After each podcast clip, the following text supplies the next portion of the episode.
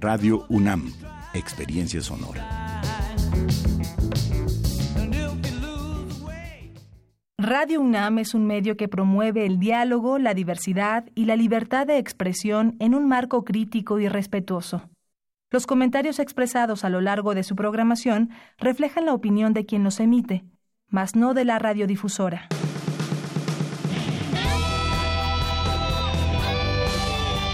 Prisma RU. Relatamos al mundo.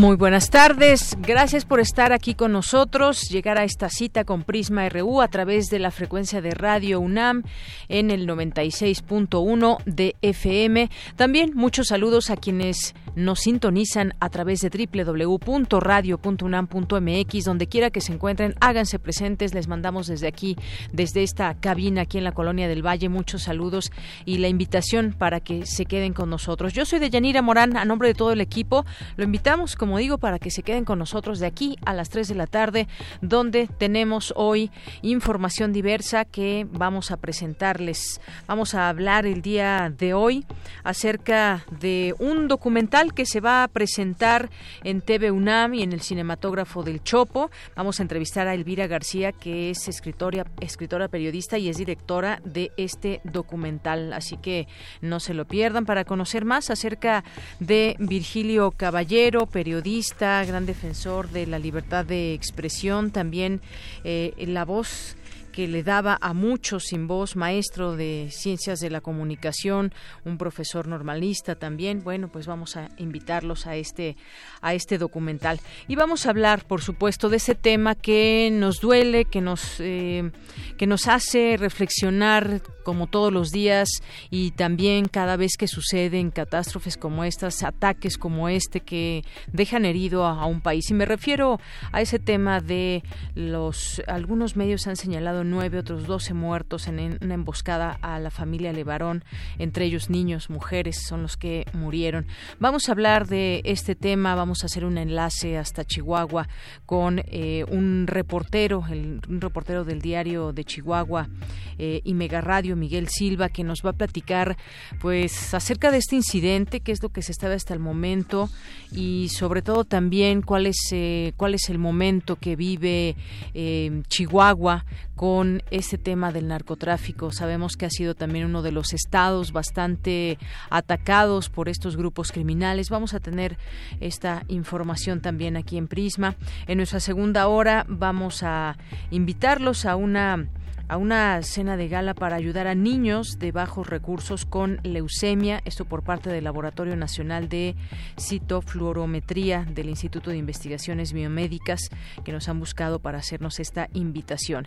Y vamos a hablar también de otro tema, el cual pues ocupó también una buena parte ayer en la conferencia matutina del presidente López Obrador y tiene que ver con supuestas granjas de bots, eh, de bots que eh, pues están posicionando algunos temas, existen o no existen, de qué lado lo atacan, lo alaban, qué está sucediendo en redes sociales y cómo poder saberlos, saberlo nosotros como usuarios. Vamos a platicar del tema con el maestro Luis Hurtado Razo, que es director general de comunicación política aplicada y académico de la Facultad de Ciencias Políticas y Sociales de la UNAM.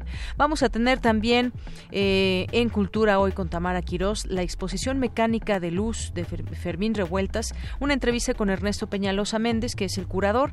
Vamos a tener también aquí hoy, que es martes, la visita ya acostumbrada de los poetas errantes, este grupo, este equipo que se ha conformado de eh, jóvenes egresados de distintas eh, carreras de la UNAM, que nos vienen a presentar su trabajo, que hacen con pues bueno, como todos los martes de poesía y también nos preparan algunas historias que nos permiten escuchar y nos, nos permiten conocerlos y conocer también de este trabajo que están llevando a cabo. Y vamos a tener también hoy que es martes a la orilla de la tarde con Alejandro Toledo. También él todos los días martes nos recomienda, nos hace recomendaciones literarias y bueno, pues lo vamos a tener hoy ya al final del programa como todos los martes. Así que quédese con nosotros, no se olviden escribirnos al 50 y no, llamarnos al 5536 4339 o escribirnos un tuit en arroba prisma.ru o en Facebook prisma.ru, así nos encuentran. Bien, pues desde aquí relatamos al mundo. Relatamos al mundo. Relatamos al mundo.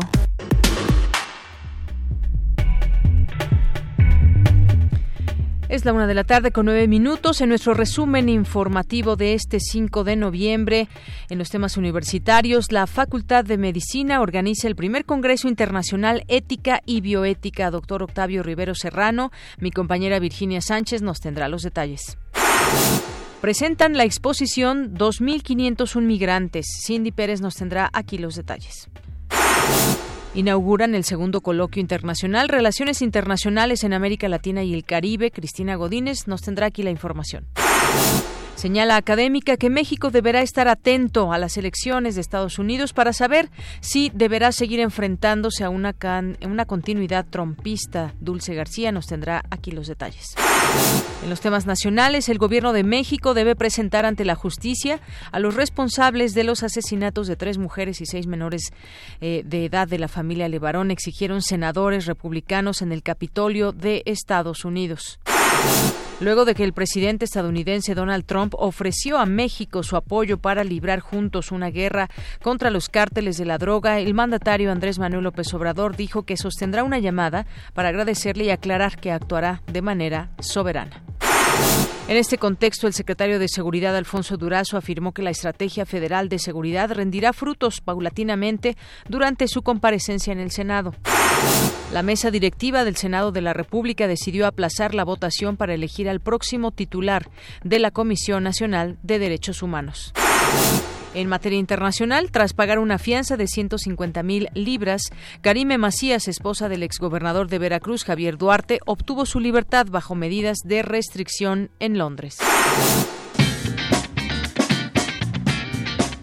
Hoy en la UNAM, ¿qué hacer y a dónde ir? La Facultad de Derecho te invita a participar en la mesa redonda Desafíos Jurídicos en el Sector Empresarial, que se llevará a cabo hoy a las 17 horas en el auditorio Dr. Eduardo García Maínez de la Facultad de Derecho en Ciudad Universitaria. La entrada es libre. No te puedes perder el documental Virgilio Caballero, La voz de los sin voz, de la directora mexicana Elvira García, que aborda la vida del periodista, normalista, antropólogo, fundador y directivo de medios públicos y legislador Virgilio Caballero, quien se caracterizó por cuestionar a los hombres del poder, sufriendo censura y despido de diversos medios de comunicación, y, como servidor público, darle voz a los sin voz sufriendo represalias. Así está la función de estreno hoy a las 17 horas en el cinematógrafo del Chopo. Recuerda que hoy el presidente electo de la República Argentina, Alberto Fernández, visitará nuestra máxima casa de estudios y dictará la conferencia magistral Desafíos de América Latina. La cita es hoy a las 18 horas en el antiguo Colegio de San Ildefonso, en el corazón del centro histórico de la Ciudad de México. Este evento es abierto a todo público con registro previo en www.dialogosdemocracia.humanidades.unam.mx.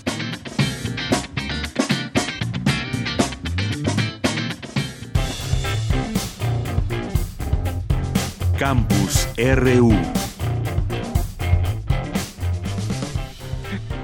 Bien, hoy en nuestro campus universitario, cuando es la una de la tarde con 13 minutos, perdón, la UNAM lamenta el fallecimiento del escritor y periodista cultural José de la Colina, quien radicó en México desde 1940 y recibió diversos premios y reconocimientos.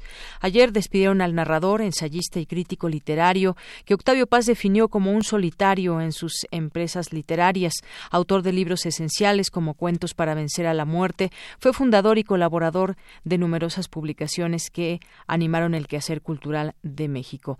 Descanse en paz.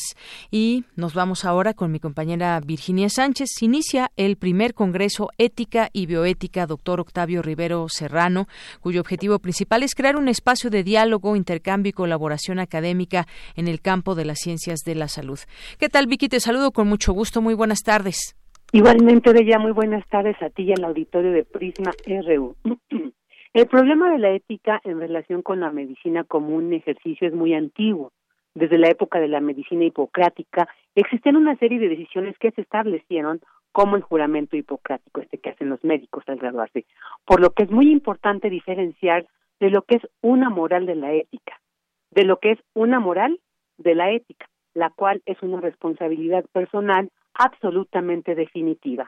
Así nos señaló el doctor Octavio Rivero Serrano, precisamente de quien lleva el nombre este congreso, profesor emérito y director del Seminario sobre Medicina y Salud, durante la inauguración del primer Congreso Internacional Ética y Bioética, que lleva su nombre, y que se realiza del 4 al 6 de noviembre en el Auditorio Gustavo Vaz del Palacio de la Escuela de Medicina. El reconocido investigador destacó la importancia de este Congreso ante la modificación que han tenido los aspectos del ejercicio profesional de la medicina, no todos para bien advirtió, como la definición misma de lo que es la medicina, aludiendo a las recomendaciones que hace unos años hizo el Banco Mundial al tratar de imponer unas reglas para definir a la medicina no como profesión, sino como un consorcio, amenazando, dijo, éticamente el ejercicio de la misma. Escuchémoslo. Son muchos los aspectos que han cambiado el ejercicio de la medicina. De hecho, el paradigma de la medicina realmente se ha modificado en forma importante. México es un país que se ha defendido para seguir conservando la tradición de la medicina como una profesión, pero estamos siempre bajo la amenaza de los grupos que consideran la medicina como un negocio más. Creo que por eso es muy importante que periódicamente se reflexione sobre los aspectos de la ética en el ejercicio de la medicina, porque eh, siempre está sujeta al cambio de paradigma que ya ha sucedido en otros países.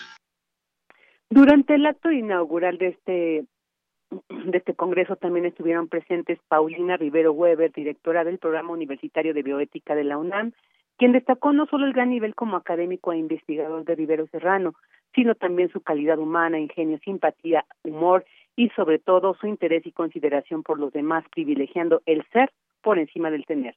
Por su parte, Irene Durante Montiel, secretaria general de la Facultad de Medicina de la UNAM, habló sobre la importancia de observar y analizar aquellos temas que nos permiten visualizar los alcances de la ciencia como una herramienta para la mejora de nuestra calidad de vida. Escuchémosla. Espacios como estos nos permiten dar cuenta que la reflexión de la ética debe trascender los espacios formales de la educación, como los libros y las aulas, y así generar y fomentar diálogos desde la cotidianidad de la deliberación de asuntos que nos tocan a todas y a todos. Pensar la salud desde un plano estrictamente pragmático o biologista resulta reduccionista, pues corresponde tanto a los profesionales de la salud como a quien acude en, busca, en búsqueda de apoyo para el restablecimiento de su salud generar una comprensión integral de las implicaciones de dicho proceso. Esto desde los avances científicos y tecnológicos que hoy en día son necesarios para brindar una atención adecuada, partiendo de que su razón de ser son las prácticas y consideraciones éticas. En tanto, Germán Fajardo Dolci, director de la Facultad de Medicina, resaltó que el doctor Octavio Rivero es uno de los grandes de la medicina mexicana y de la Universidad Nacional. Durante el acto inaugural también estuvieron presentes Patricio Santillán, presidente del Colegio de Bioética AC, Eden González Rondán, director del Centro de Conocimiento Bioético, y Jennifer Incapié Sánchez, coordinadora del programa institucional Ética y Bioética de la Facultad de Medicina. Este es mi reporte de ella. Gracias, Vicky, por la información. Muy buenas tardes. Buenas tardes. Bien, pues todo esto que es importante conocer el paradigma de la medicina, la tradición también de la medicina como una profesión y como decía el doctor, quienes consideran a la medicina como un negocio, más allá de la ética que debe haber en el ejercicio de la medicina, todos estos elementos a tomar en cuenta. Vamos ahora con Dulce García. La UNAM invita a Iberoamérica a participar en el concurso de prácticas especiales. Adelante, Dulce. Deyanira, muy buenas tardes a ti al auditorio de Prisma RU. Por primera vez, el concurso CANSAT que realiza la UNAM se internacionalizará. Será iberoamericano y buscará incluir a jóvenes de América Latina, España y Portugal, según informó Alejandro Fará, investigador del Instituto de Astronomía y secretario de Educación y Divulgación del Programa Espacial Universitario. El concurso consiste en el diseño, la construcción y los ensayos de la puesta en marcha de un satélite en una estructura similar a la de una lata de refresco, que lleva como un huevo. En esta que es su tercera edición, CANSAT abre la invitación a estudiantes de Iberoamérica, quienes deberán conformar equipos de cuatro a siete integrantes, de los que solo dos podrán ser de posgrado. La convocatoria arrancó el 14 de octubre y permanecerá abierta hasta el 13 de diciembre de este año. Las bases se pueden consultar en la página del Programa Espacial Universitario www.pu.unam MX. El porcentaje de éxito de la última competencia fue de 40%, pues de 70 equipos 27 llegaron al lanzamiento y entre 10 y 15% cumplieron cabalmente con la misión, es decir, hicieron telemetría y su astronauta, es decir, el huevo pequeño, sobrevivió al impacto. Muchos alumnos se inscribieron en el concurso por segunda vez y mejoraron su posición. Los estudiantes que participen en esta ocasión deberán estar inscritos en cualquier institución de enseñanza de nivel superior de Iberoamérica. Pueden ser de diferentes escuelas y el asesor de cada equipo debe ser un académico activo de la institución en la que estudia al menos el 50% de los participantes. Este es el reporte. Muy buenas tardes. Gracias, Dulce. Muy buenas tardes. Vamos ahora con mi compañera Cindy Pérez Ramírez. sí, presentan la exposición 2501 migrantes próxima a presentarse en el antiguo colegio de San Ildefonso. Adelante, Cindy. Así es, Deyanira, muy buenas tardes. Es un gusto saludarte a ti y a todas las personas que nos están escuchando en Prisma RU. La exposición 2501 Migrantes eh, será inaugurada el día de mañana pero bueno, ya nos adelantaron un poco de cómo de cómo estará y va a estar abierta hasta el 8 de marzo del 2020 en el marco del 30 aniversario del Centro de Investigaciones sobre América del Norte de la UNAM. Es una selección de 501 piezas de este conjunto escultórico, resultado de la reflexión del artista plástico oaxaqueño Alejandro Santiago en torno al proceso migratorio contemporáneo. La obra de Santiago contiene la fuerza de la tierra y la sensibilidad estética de la tradición escultórica oaxaqueña, logrando plasmar en barro el drama de la migración y las complejidades sociales de la historia compartida por todos los norteamericanos. ¿Qué te parece si escuchamos a Eduardo Vázquez Martín, coordinador ejecutivo de San Ildefonso? El, el, famoso neoliberalismo o el capitalismo global en su última etapa hace que el el dinero el, se mueva por el mundo prácticamente sin fronteras, mientras las fronteras cada vez se vuelven más duras para el movimiento de las personas. Y las personas se mueven porque los capitales se mueven y porque las posibilidades de, prosperidad y de, darle mejor vida a los suyos eh, eh, eh, tienen que ver con ese movimiento del capital. Entonces vivimos en un mundo donde el dinero tiene libre tránsito y las personas no. Por su parte, Graciela Martínez, directora del Centro de Investigaciones sobre América del Norte, señaló que las fronteras se han extendido y endurecido y que, bueno, la mejor manera de celebrar el 30 aniversario del CISAN fue dialogando con una obra tan potente como esta de este artista, Alejandro Santiago. Vamos a escuchar sus palabras. Y lo que me sucedió al ver a los migrantes fue que, más allá de todos los teóricos que había leído en mi vida, entendí lo que era la experiencia estética, entendí cómo algo tan elemental como el barro puede comunicarte tantas cosas sobre la experiencia humana. Y entonces pues más nos convencimos de que era la mejor manera. Eh, como, como Eduardo les dijo, eh, vamos a tener un programa académico, hemos junto con San Ildefonso curado un ciclo de cine sobre migración, vamos a tener conferencias, habrá aquí organizaciones no gubernamentales para que no suceda lo que a veces pasa con la academia, que estamos metidos en los libros y se nos olvida que hay gente que está en la batalla por Deyanira Lucio Santiago, hijo del artista oaxaqueño, nos comentó que su padre decidió viajar a la frontera para entender cómo es que sus paisanos migraban a Estados Unidos, ya que a su regreso de unas prácticas que tuvo en los países europeos, pues vio que su pueblo originario había quedado vacío. Escuchemos lo que dijo su hijo. Y así fue, estuvo haciendo un año de recorriendo comunidades establecidas de migrantes en, Estados Unidos, desde Oceanside hasta Seattle. Em, y después regresó a México a, seguir con el proyecto, a, hacer la experimentación en los materiales. Primero fue madera, luego hizo algunas pruebas con barro de Atzompa, un barro de, la ciudad de Oaxaca, hasta llegar al barro, la arcilla, ¿no? La arcilla, eh, esta arcilla refractaria de Zacatecas, que le, ayudó como a construir las piezas y levantarlas hasta, hasta un metro, un metro setenta. La inauguración de 2.501 migrantes se llevará a cabo este 6 de noviembre a las 7.30 en el anfiteatro Simón Bolívar, justo ciudad número 16 en el centro histórico de la Ciudad de México y la muestra va a estar abierta al público el 7 de noviembre de 7 al 8 de marzo de 2020 en un horario de martes a domingo de 10 a 18 horas de Yanira. Muy bien, pues Cindy, gracias por toda esta información. Muy buenas tardes. Muy buenas tardes. Pues sí, el tema de la migración, añejo, cambiante, cómo, cómo se expone hoy, cómo se exponía antes, qué nos cuentan los migrantes y qué nos cuenta la historia a través de ellos. Continuamos. Queremos escuchar tu voz. Nuestro teléfono en cabina es 55 36 43 39. Porque tu opinión es importante, síguenos en nuestras redes sociales, en Facebook como Prisma RU y en Twitter como arroba PrismaRU. Continuamos una de la tarde con 25 minutos.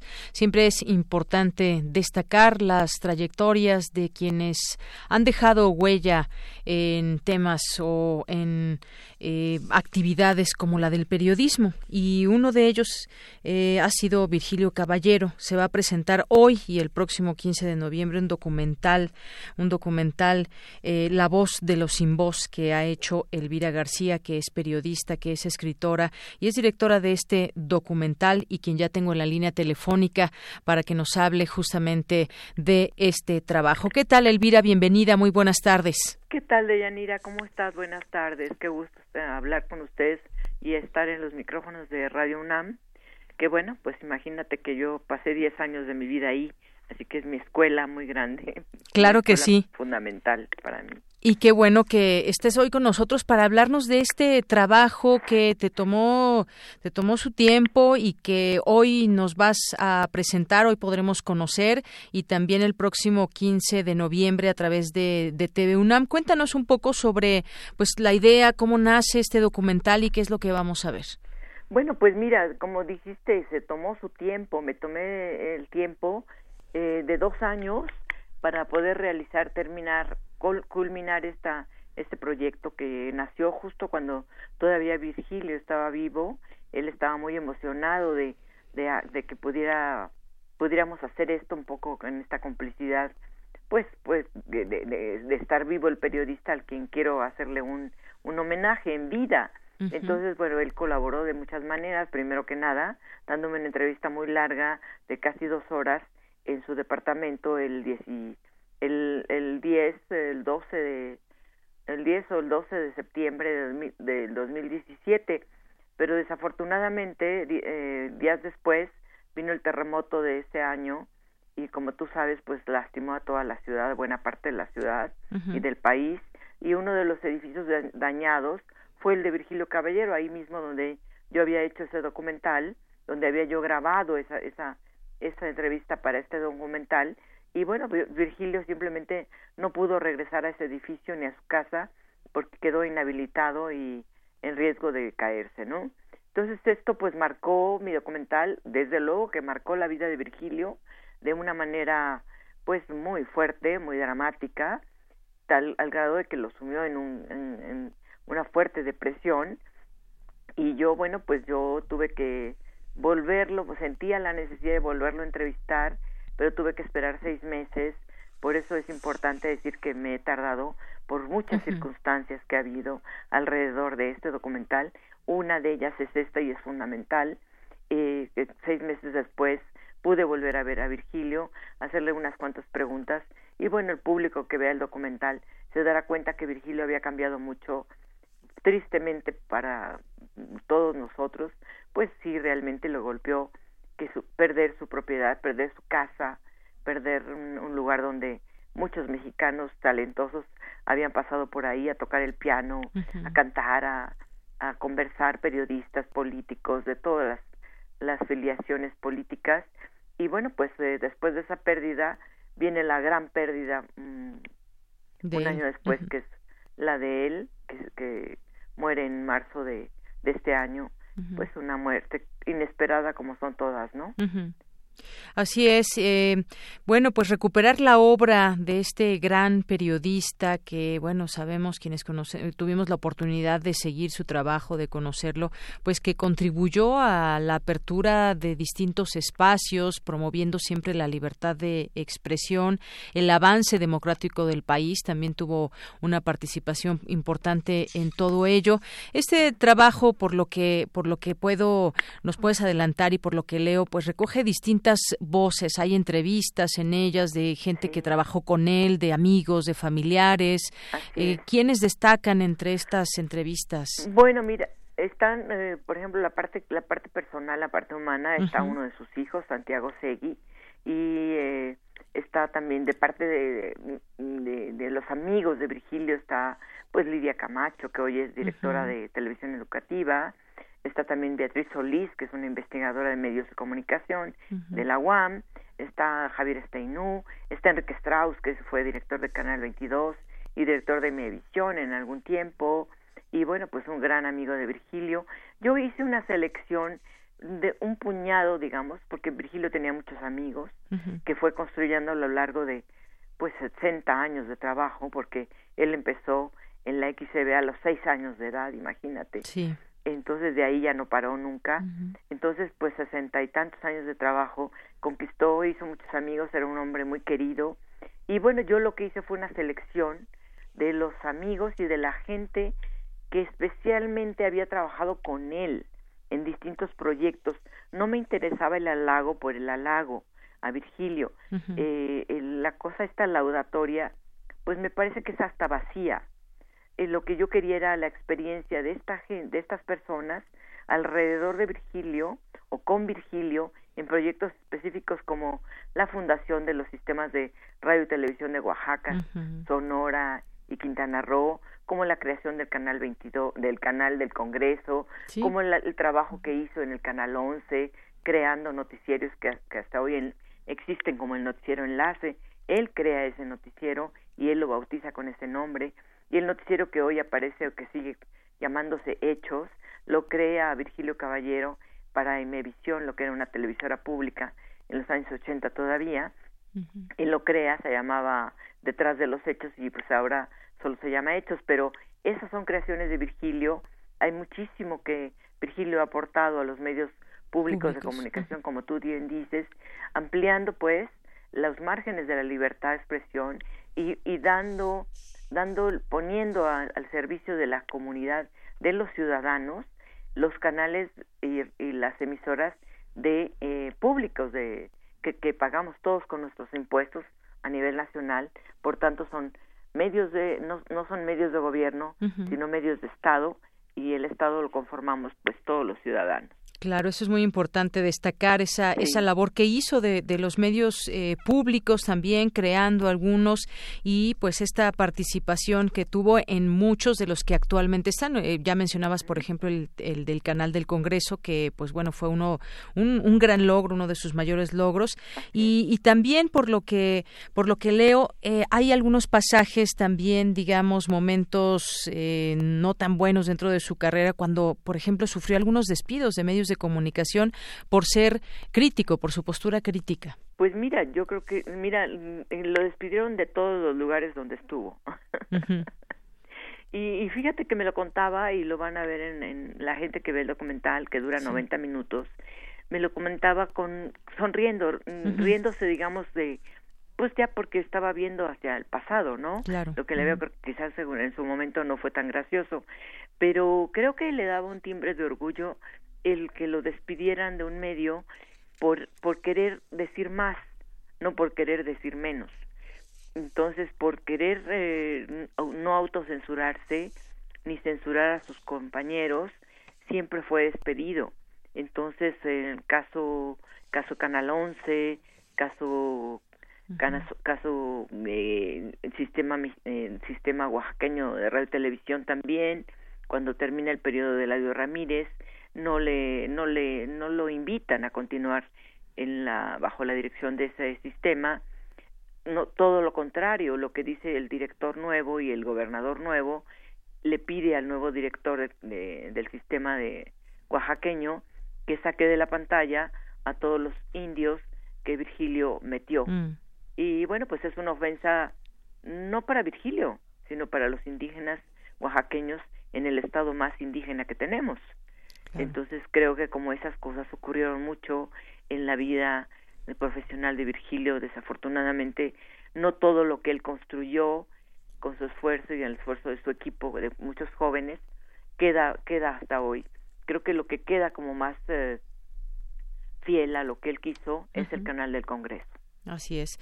Bueno, pues vamos a poder ver este documental y también conocer esa parte, la parte más humana del periodista, que, mm, pues hay que decirlo, necesitamos de estas, estas trayectorias, de estos legados que nos dejan periodistas como él, que pongan en alto, eh, en alto el periodismo, que observan, que investigan, que ven a su alrededor, que también se, se conduelen de lo que sucede en este país. Nos hace mucha falta, por supuesto. Y por último, Elvira, pues ¿cuándo podemos ver estos, eh, este este documental? Mira, lo, lo pueden ver el día, eh, bueno, hoy, hoy, se estrena eh, en una premier a las 5 de la tarde. Bueno, ya mucha gente pues toda, quizás le tome por sorpresa y no podrá llegar. Hoy a las 5 de la tarde al Museo Universitario del Choco, Chopo, en el cinematógrafo del Chopo, pero si no pueden llegar por, pues porque están trabajando o lo que sea, pueden verlo el día 15 de noviembre, que es un viernes, a las 22 horas por TV UNAM, que es canal 20.1 digital y después lo van a poder ver el 3 el 3 de diciembre en el canal 22 y, e, y hará un tour de varios medios televisivos muchos de los cuales él fundó. Irá a canal irá a canal del Congreso irá a, a los sistemas de, de Oaxaca de Quintana Roo y de Sonora y es muy probable que también en el 11 esté. Así que pues este si no lo pueden ver en un lugar lo verán en otro. La idea es que la gente vea este documental que forma parte de una serie que yo he venido haciendo desde el 2009, que se llama Grandes Periodistas Mexicanos, y que comenzó con Granados Chapa, continuó con Julio Scherer, y después con eh, Jacobo Zabludowski, y hoy estoy pues cerrando con, con Virgilio Caballero. Muy bien. Bueno, pues seguimos, seguimos eh, eh, en ese tema, seguimos también tu trayectoria, por supuesto, Elvira, todo lo que nos presentas. Y muchas gracias por esta información, esta entrevista aquí en Prisma RU de Radio UNAM. Muchas gracias y están invitados, estás invitada desde luego tú y todo, todo el equipo de, Radio UNAM, mi casa, mi hermosa casa, entrañable para mí. Todos invitados y tu público también, desde luego. Muchísimas gracias, Elvira. Muy buenas tardes. muchas gracias, buenas tardes. Un abrazo. Hasta luego. Elvira García, escritora, periodista y directora de este documental que nos presenta de Virgilio Caballero, La voz de los sin voz. Porque tu opinión es importante, síguenos en nuestras redes sociales, en Facebook como Prisma RU y en Twitter como arroba PrismaRU. Continuamos una de la tarde con 37 minutos. Y bueno, pues hoy el secretario de Seguridad y Protección Ciudadana, Alfonso Durazo, confirmó el saldo oficial de la emboscada que sufrió la familia Levarón entre los límites de Chihuahua y Sonora. Nueve fallecidos, de los cuales tres son mujeres y seis son menores de edad. Hay seis niños lesionados, una menor ilesa y un, una menor presuntamente desaparecida. Eso lo informaba hoy por la mañana al presentar la información que se tenía hasta el momento, donde pues eh, detalló de manera cronológica lo que sucedió a este eh, ataque a integrantes de la familia Levarón en este lugar donde mencionamos. Eh, vamos a darle la bienvenida a este espacio. Ya está en la línea telefónica Miguel Silva, que es reportero del diario de Chihuahua y Mega Radio. ¿Qué tal, Miguel? Muy buenas tardes. ¿Qué tal, Deyanira? Muy buenas tardes, a la orden. Pues quisiera que nos pongas, eh, que nos actualices toda esta información que se da a conocer y sobre todo, pues también conocer ese ambiente que se vive allá en Chihuahua antes y pues por supuesto después de esto que sucedió, este tema tan delicado que está ligado al crimen organizado y pues bueno, mujeres menores de edad es algo, algo terrible eh, lo que ha sucedido el día de ayer. Definitivamente, Deyanira, es una situación terrible la que se vive ayer en los límites de los estados de Sonora y de Chihuahua.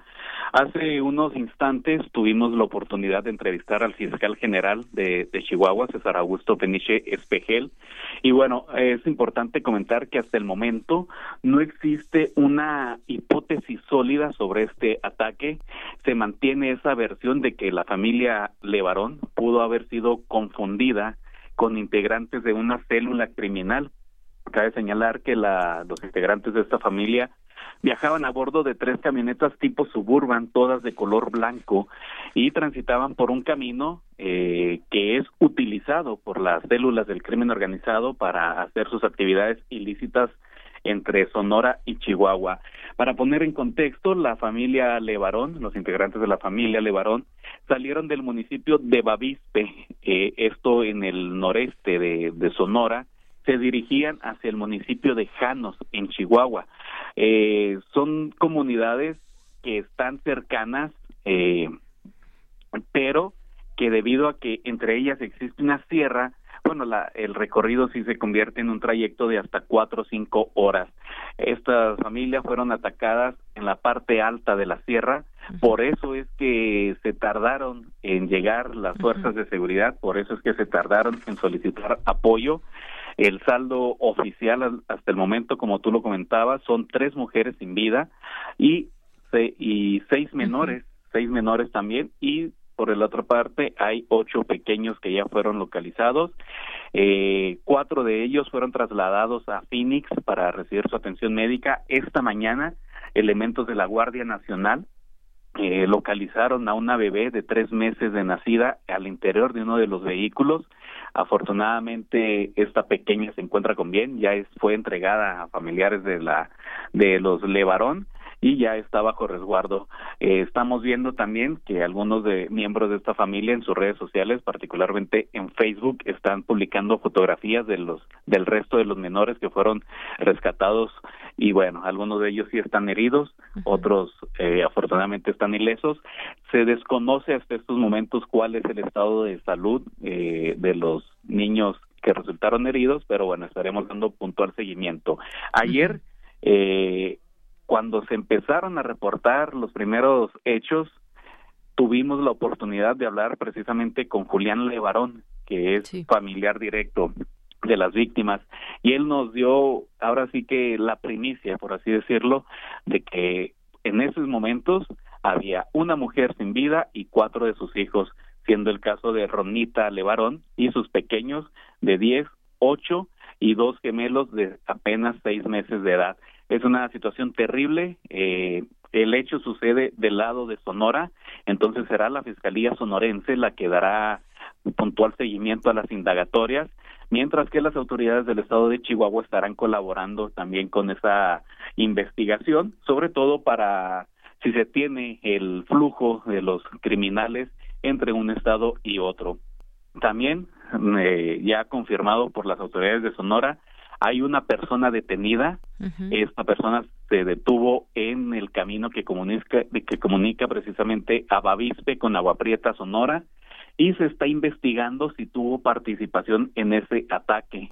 Todavía no se ha podido establecer, pero al momento de la detención de esta persona se le localizaron armas de grueso calibre que pudieron haber sido utilizadas en estos hechos.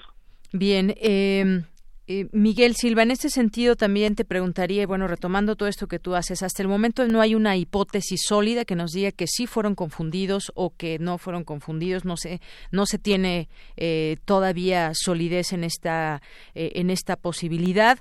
Hay, nos dices como un camino que es utilizado normalmente por las células del crimen organizado o que al menos se sabe esta zona que ya pues son comunidades de la sierra, caminos que me imagino de alguna manera sinuosos, ya tú nos dirás, pero también encontré una información que publicó el Universal y algunos otros medios donde dice que el grupo delictivo responsable del ataque interrumpió todas las comunicaciones de la región y mantuvo un cerco de seguridad en las inmediaciones para evitar la intervención de las fuerzas policíacas, por lo que fue hasta las 7 de la noche que los integrantes de esta familia, de la familia Levarón, pudieron acercarse al lugar y confirmar eh, así lo que había ocurrido. ¿Qué información se tiene sobre esto? Si es real o no esto que sucedió con respecto a que interrumpieron las comunicaciones. Mira, es, es una zona eh, en donde las telecomunicaciones son complicadas, la señal telefónica se pierde. O sea, ya de por sí la comunicación es,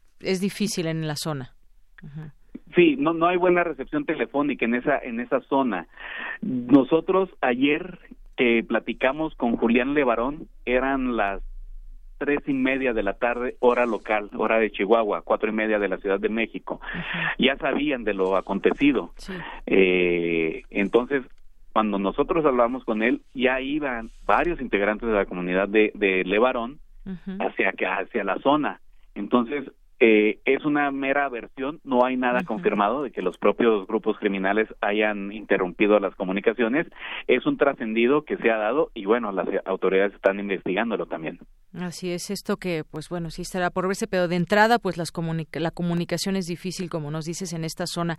Ahora bien, y viene otro elemento más que después de esta masacre eh, también ya habló el presidente de Estados Unidos, Donald Trump, y ofrece a México ayuda para combatir a los cárteles, ya hay una respuesta que da el presidente López Obrador y dice que bueno ellos eh, se va a atacar desde México de manera soberana. Y bueno pues aquí eh, también señalar que había pues ciudadanos que eh, también eran estadounidenses que tenían esta relación con México pero que pues entre México y Estados Unidos es donde viven digamos. Pero son estadounidenses también Así es, son ciudadanos estadounidenses, a pesar de que la mayor parte de sus actividades y su residencia la tienen aquí en México. eh, la comunidad de, de Levarón, que es una comunidad eh, integrada por no menos de cinco mil personas, prácticamente todos tienen la doble nacionalidad y la tienen porque precisamente de sus actividades eh, económicas las realizan entre los estados de Chihuahua, de Sonora y de eh, Arizona, precisamente. Justamente, mira, en el caso de Ronita y sus cuatro hijos, se dirigían ellos a la ciudad de Phoenix, Arizona, porque iban a recoger a su esposo en la terminal aérea de aquella ciudad. Como ya todos sabemos, no alcanzaron a llegar, desafortunadamente. Las otras familias, eh, las otras dos mujeres adultas y los seis menores, que viajaban también, bueno, ellos sí se dirigían al municipio de Janos a visitar otros familiares. Pero como tú lo comentas bien, son personas que tienen la doble nacionalidad y precisamente por eso es que el presidente Donald Trump reacciona de esa manera. Eh, suena complicado, ¿no? Que un país extranjero, externo, ingrese con sus fuerzas armadas para combatir un problema eh, de seguridad pública nacional. Pero bueno, eh, ojalá que la diplomacia entre ambas naciones se mantenga y sí, efectivamente es un problema que se tiene que solucionar por parte de las autoridades mexicanas. Justamente en ese tema se pronunció también el fiscal César Peniche, fiscal de Chihuahua, y dice, en lo que puedan colaborar las autoridades, las autoridades estadounidenses serán bienvenidas en cuestiones de inteligencia y en recursos, pero suena complicado que puedan ingresar las Fuerzas Armadas a nuestro país.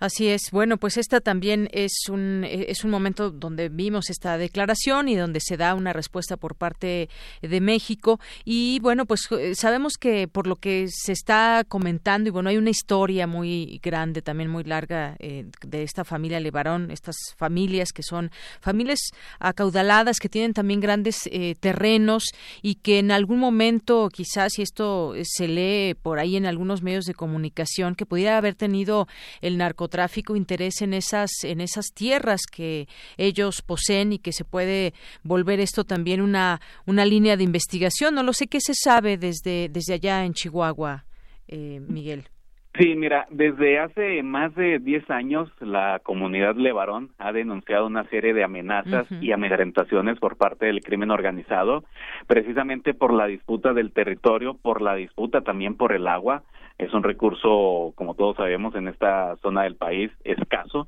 y para el riego de las tierras agrícolas, bueno, es indispensable, ¿no? Para, pues básicamente para cualquier actividad humana, pero esa ha sido una de las disputas.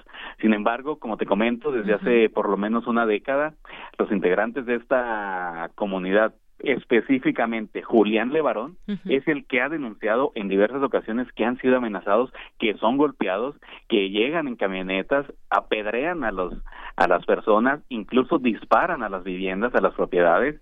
Y por esta situación es que la comunidad de Levarón, que se localiza en el municipio de Galeana, aquí en Chihuahua, está bajo protección de la Policía Federal, bueno, de la extinta Policía Federal, ahora Guardia Nacional pero desde hace varios años esta corporación está en, bajo el cuidado de los de la comunidad Levarón precisamente por toda esta historia de, de amenazas que ha sufrido los integrantes. Así es. Bueno, esto es eh, sin duda importante decirlo. Estas denuncias que vienen desde tiempo atrás, hay que recordarlo que también uno de los hermanos Levarón se unió a esta eh, lucha cuando se hizo esta caravana para, eh, pues toda la gente que tenía alguna algún familiar, por ejemplo, que había perdido, ya sea de la lucha contra el narcotráfico, desaparecidos, en fin, ahí está esta situación.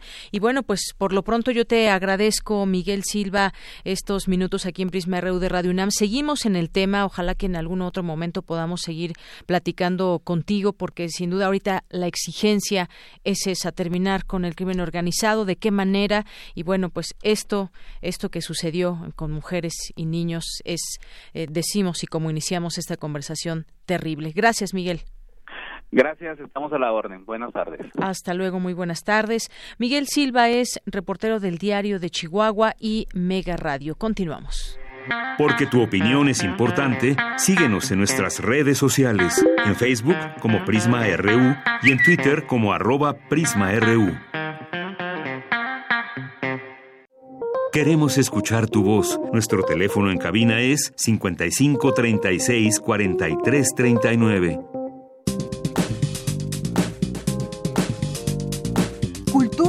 RU.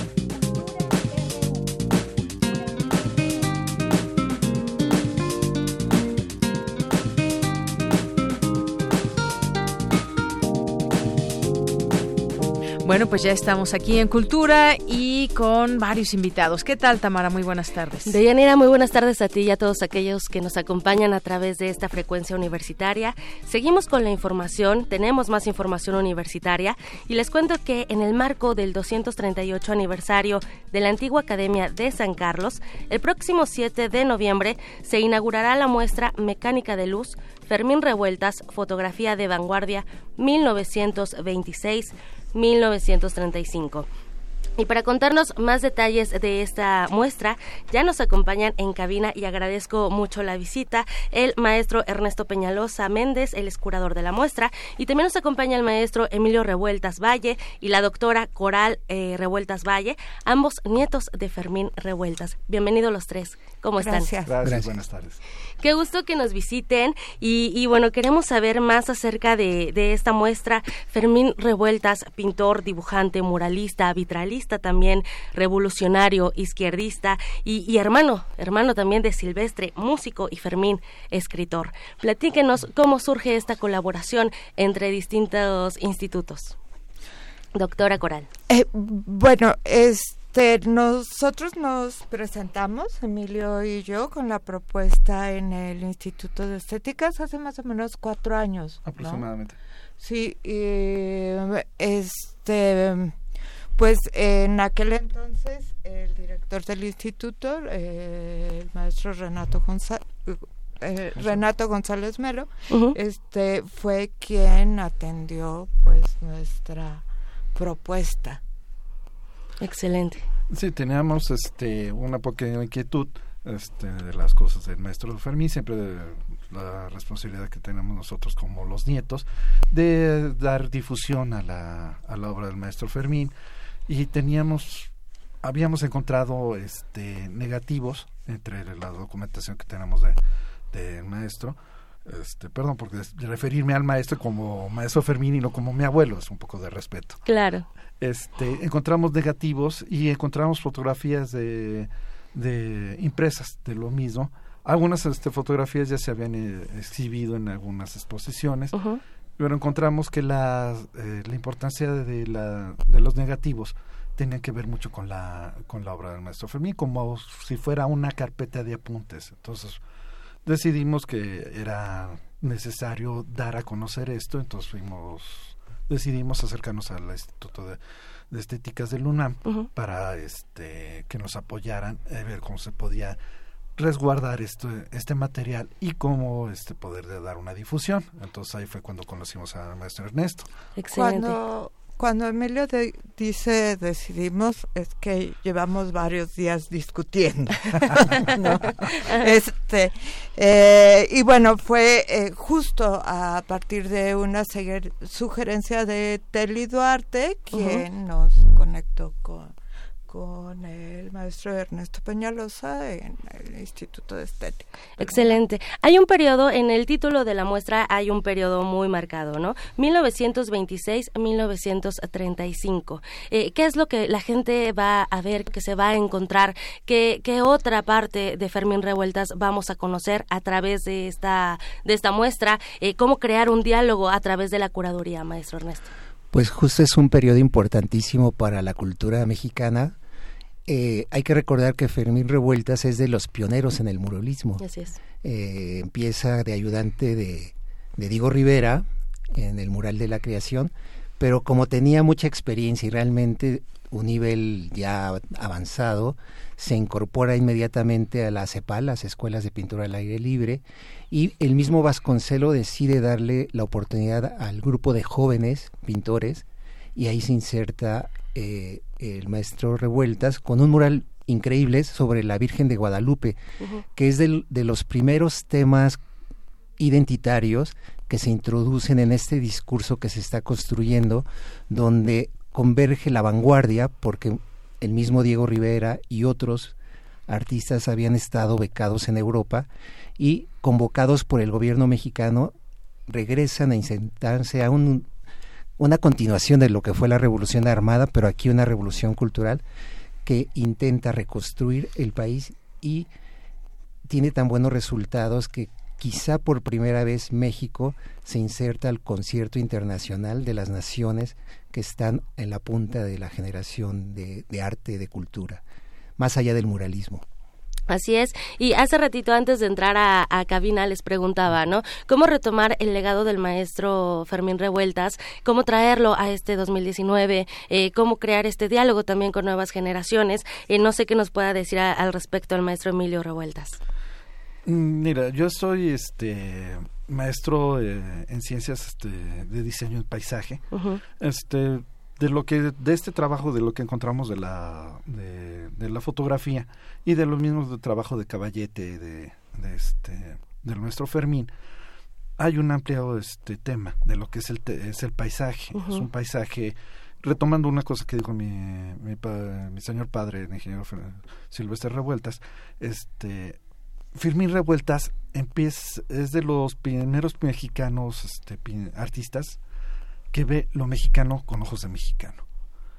Entonces, ahí hay una base en la que se puede, en que se puede ir manejando este discurso de que para las generaciones futuras. Ahora en la, en la actualidad, pues este, el tema ahorita es muy vasto sobre lo que es el paisaje, lo que yo estoy estudiando y trabajando.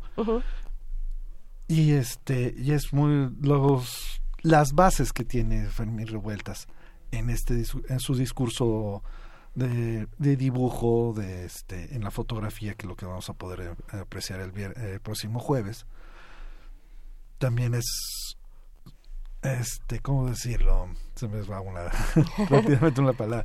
Es sumamente para, eh, no es que sea que haya pasado hace casi 100 años de, de esto sino es que todavía son temas actuales son fotografías de, que nos remontan a un México que ya dejó de existir, que muchas partes ya cambiaron, pero que siguen estando vivas en, nuestro, en nuestros raíces. Con, con un toque de nostalgia también lo podríamos decir de cierta forma. Y bueno, eh, también me llama la atención este título, Mecánica de la Luz. ¿Por qué este título de la muestra? Doctora Coral. Eh, bueno, eh, mecánica tiene que ver con el movimiento, ¿no? Y que, mm, pues, básicamente eh, la, la, exposición es una propuesta de inédita a partir de, de negativos, ¿no? son Em, ¿Cuántos negativos? Son 573 imágenes entre negativos e impresiones de época. Bastante. De los cuales se seleccionaron 80 eh, vintage que se exhiben por primera vez. Y se complementa con material que tiene la familia, más otra obra donde, porque es interesante, eh, intentamos crear un diálogo entre otras expresiones visuales, como mencionaste, grabado, óleo, acuarela, y la fotografía y va más allá porque no solo eh, usó la fotografía Fermín Revueltas como apunte, como un registro que después llevaba a otros medios, sino un poco antes de, su muerte prematura, siento que hay un compromiso ya con la cámara, con, con lo que ofrece la fotografía como expresión en sí. Excelente, muy bien. Entonces, esta, esta exposición se inaugura el próximo jueves 7 de noviembre. Todos están invitados. Además, comentarles que, bueno, en esta colaboración donde eh, pues está la Antigua Academia de San Carlos, el Instituto de Investigaciones Estéticas, la Facultad de Artes y Diseño, pues también no sería posible si la familia Revueltas Valle, que, bueno, proporciona todo, todo este material para que la gente lo conozca y la entrada es totalmente libre. Sí, los esperamos la, las visitas son únicamente de lunes a jueves. Al ser escuela, no tiene posibilidad de, abrir las puertas de, este lugar maravilloso. Creo que un atractivo de, para los visitantes es que es en la eh, sala de exposiciones que se construyó en el 19. Entonces es un viaje en el tiempo, eh, admirar este espacio arquitectónico de, gran belleza que de alguna manera nos informa cómo eran los lugares de exhibición eh, hace más de un siglo. Y, y en este marco espléndido, además hay un vínculo porque Fermín Revueltas dio clases en, en la academia.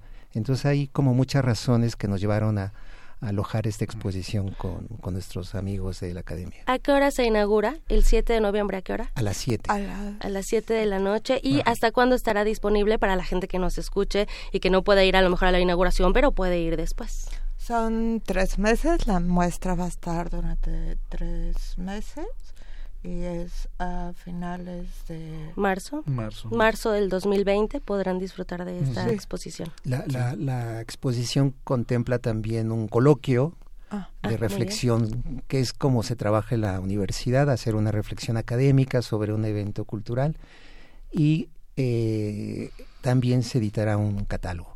Ah, perfecto. Entonces estaremos pendientes de este coloquio y por supuesto también del catálogo para que la gente se acerque. No me resta más que agradecer infinitamente su visita, maestro Emilio Revueltas, doctora Coral Revueltas Valle y el maestro Ernesto Peñalosa, curador de esta muestra Mecánica de Luz, Fermín Revueltas, Fotografía de Vanguardia 1926-1935. La antigua Academia de San Carlos se encuentra en Academia 22. Se entra por la calle Zapata porque todavía están eh, en restauración y bueno, de 10 a 6 de la tarde, de lunes a jueves. Muchísimas gracias por su visita. De Yanira nos despedimos. Que tengan muy buena tarde. Gracias, Tamara. Gracias a los invitados. Vamos a hacer un corte. Regresamos a la segunda hora de Prisma RU. Prisma RU. Relatamos al mundo.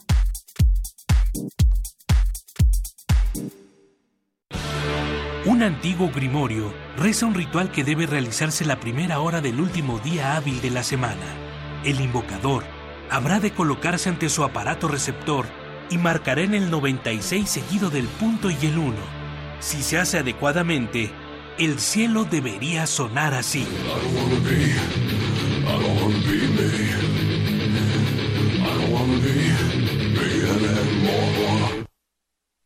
Carpe Noctem el refugio sonoro para la cultura gótica.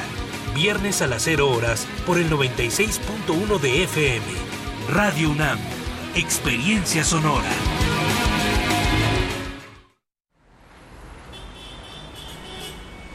Extra, extra, música nueva. En voz de sus creadores y sus intérpretes. Extra, extra. Testimonio de oídas. Música nueva en voz de sus creadores. En voz de sus intérpretes. Martes y jueves a la 1 a.m. o en su retransmisión los sábados y domingos también a la 1 a.m.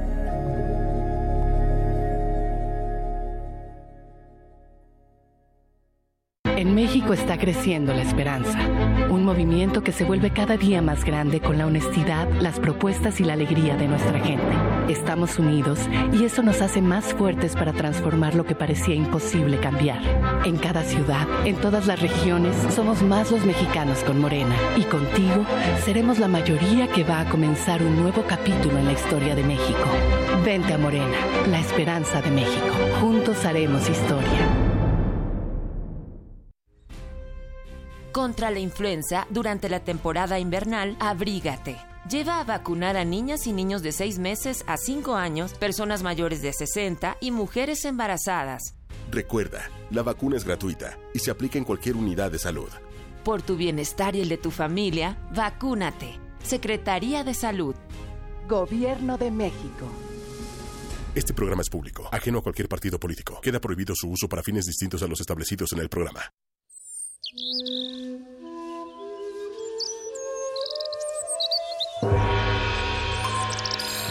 cuadrante es una parcela fértil para todo tipo de sonidos. La cosecha depende del músico y el músico depende del escucha que fertiliza el campo. El ciclo del sonido. Cultivo de Hercios. Composta radiofónica para la nueva música. Lunes y jueves, 21 horas. Por resistencia modulada. 96.1 FM, Radio 1. Experiencia sonora. Relatamos al mundo. Relatamos al mundo.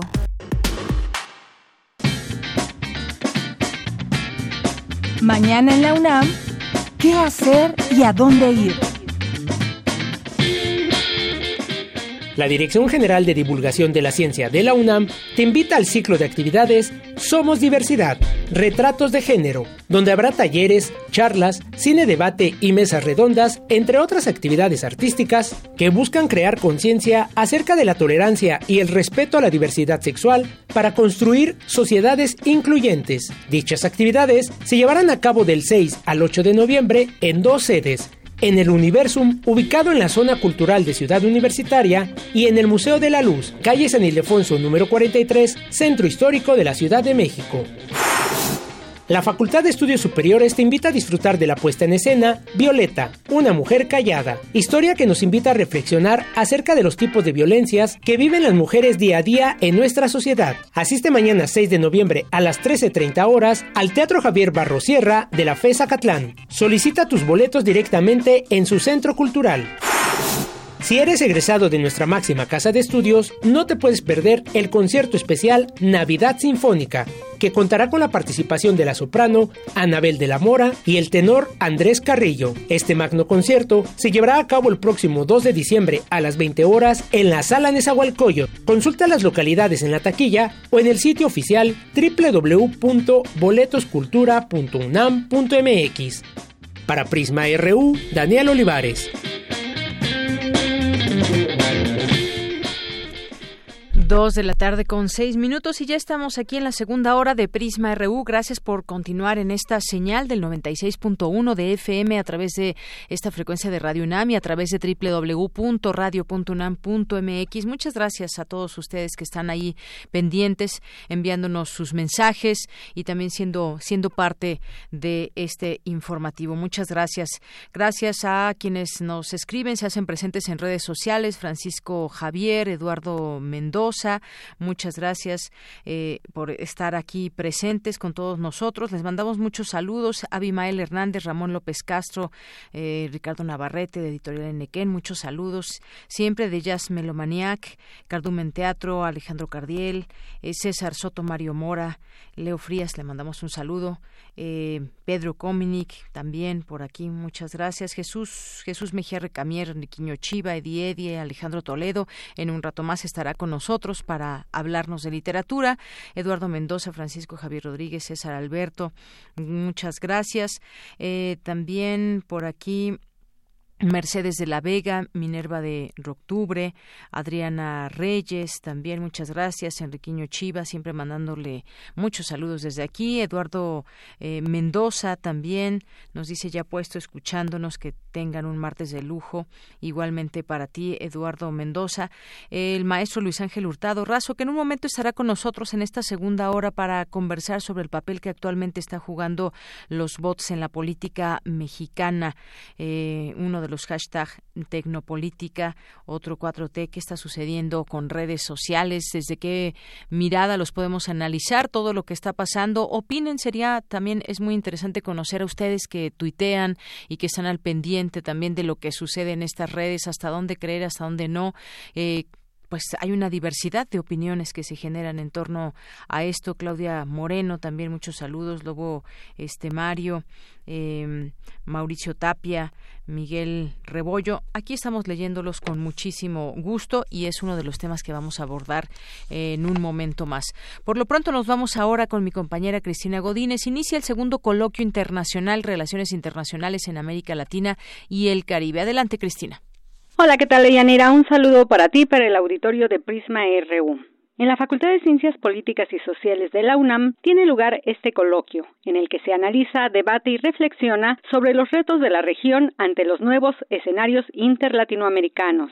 En la inauguración, Nayar López, coordinador del Centro de Estudios Latinoamericanos, habló del papel de América Latina en los procesos a nivel global. Y hemos tratado de rescatar la importancia de que entender que México es parte de América Latina, que formamos parte de Norteamérica sin duda, pero estamos más en la dinámica latinoamericana y caribeña. Y entonces, en ese sentido, pues resulta fundamental ampliar las investigaciones, los estudios sobre América Latina y el Caribe en todas las temáticas que existen alrededor de las ciencias sociales en general, para entender que la importancia de estudiar América Latina, de estudiar lo que sucede en toda esta región, como un epicentro también de muchos procesos que están dándose a nivel mundial. Por su parte, José Antonio Hernández, del Centro de Investigaciones sobre América Latina y el Caribe, CIAL, expresó que el objetivo es tratar de entendernos como región. Bajo marcos teóricos y epistemológicos propiamente latinoamericanos, ¿no? Nosotros tenemos la hipótesis de que las teorías anglosajonas que son las que más se trabajan en relaciones internacionales, pues no nos sirven para entendernos, ¿no? Y que incluso hacen perpetuo este escenario de, dependencia de los países latinoamericanos. También coincido un poco en que empezamos cuesta arriba en estos estudios, sobre todo si uno mira eh, la dinámica regional, a lo mejor de hace 10 años, que es más o menos cuando se comienzan este tipo de proyectos, pues era un escenario este, muy diferente, ¿no? En la actualidad, este cambio, tanto a nivel regional como a nivel nacional, ha podido generar mucho mayor debate de la importancia de América Latina para México. El doctor Rubén Ruiz, director del CIALC, dijo que en la actualidad lo que más llama la atención es la participación social en los movimientos latinoamericanistas. Tal vez lo más importante, lo que más nos llama la atención en, la actualidad, no sean los, los conflictos o las inestabilidades en distintos países de la región. A mí me parece que lo que más nos llama, debe llamar la atención es el movimiento de la sociedad en relación con esto. Lo que estamos viendo es que países en donde hasta hace un par de meses nos podría parecer inusitado, de repente están surgiendo movimientos sociales de una enorme fuerza que están reclamando una reconformación de sus países. Con mesas redondas y conferencias magistrales hoy y mañana, este coloquio tiene como sede el auditorio Ricardo Flores Magón de la Facultad de Ciencias Políticas y Sociales. De Yanira, este es mi reporte. Buenas tardes. Gracias, Cristina. Muy buenas tardes. Vamos ahora con Dulce García, señal académica que México deberá estar atento a las elecciones de Estados Unidos del próximo año para saber si deberá seguir enfrentándose a una continuidad trompista. Adelante, Dulce.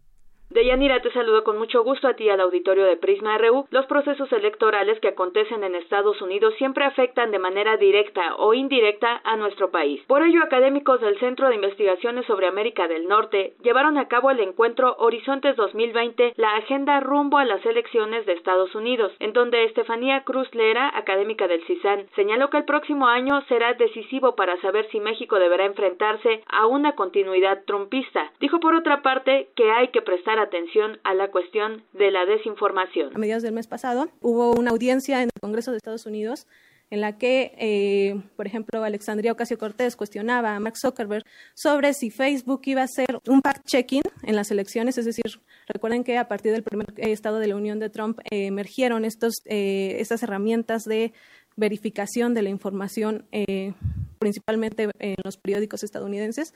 Bueno, preguntaban si se va a hacer esto en el caso de Facebook y eh, Mark Zuckerberg dijo que no. Y entonces va, puede ser que haya desinformación, es decir, que, que en Facebook hagan anuncios falsos cambiando el lugar de las elecciones, la fecha de las elecciones, los límites de registro, con intenciones también pues de suprimir el voto y son cosas que pasan en Estados Unidos. Estefanía Cruz habló por otra parte de la participación ciudadana en Estados Unidos en los procesos electorales. Usualmente las elecciones presidenciales atraen a más votantes que las elecciones intermedias. Aquí tienen una estadística de, con datos del censo de la participación. Algo muy curioso es que en las elecciones intermedias de 2018 hubo un aumento de casi 10% en los votantes. Entonces vamos a esperar que también en las elecciones de 2020 haya un aumento en el número de personas que acuden a las urnas. Como ustedes saben, en Estados Unidos votar es visto como un, como un derecho y no como un deber cívico. Eso implica que dos cosas que las personas no lo ejercen voluntariamente, como vemos con las, con las tasas altas de abstencionismo, y la segunda es que los estados pueden eh, regular quién puede votar y quién no, eh, generando eh, supresión del voto. De Yanira Auditorio de Prisma RU, la académica dijo finalmente que habrá que prestar atención también a las relaciones entre Estados Unidos, China y Rusia, así como a la polarización entre las élites económicas del vecino del norte y la creciente ala progresista. Este es el reporte. Muy buenas tardes. Gracias, gracias Dulce García. Vamos ahora a las breves internacionales con Ruth Salazar. Internacional RU. El presidente de Chile, Sebastián Piñera, anunció este martes un paquete de medidas económicas que incluyen subsidios, agilización de pagos y flexibilización de impuestos para 6.800 micro, pequeñas y medianas empresas afectadas por las protestas sociales en el país. Este martes, el Tribunal Supremo Español reactivó las euroórdenes de detención contra los independentistas Luis Puig, Tony Coming y Clara Posanti. Los tres exconsejeros del gobierno catalán se encuentran prófugos de la justicia española desde la celebración del referéndum de 2017. El gobierno de Estados Unidos enviará esta semana una vasta misión comercial agrícola a México, con la mira puesta en las posibilidades que se crearán con el nuevo acuerdo norteamericano de libre comercio TECMEC, anunciaron autoridades de dicho país. La policía de Nigeria rescató a 259 personas retenidas contra su voluntad en un centro de rehabilitación islámico en el suroccidental estado nigeriano del Hoyo, donde eran víctimas de actos inhumanos, represión y torturas. El canciller de Bolivia, Diego Pari, denunció ante el Consejo Permanente de la Organización de Estados Americanos un intento de golpe de Estado, mientras los líderes de grupos cívicos bolivianos anunciaron que radicalizarán sus protestas contra la reelección del presidente Evo Morales. Una coalición mundial de científicos ha declarado el estado de emergencia climática, exponiendo los pasos clave que los gobiernos deben dar para prevenir las consecuencias catastróficas para la humanidad. En un documento firmado por más de 11.000 miembros de la comunidad científica mundial, los autores apuntan que es necesario un aumento inmenso de la escala de los esfuerzos necesarios para evitar un sufrimiento indecible.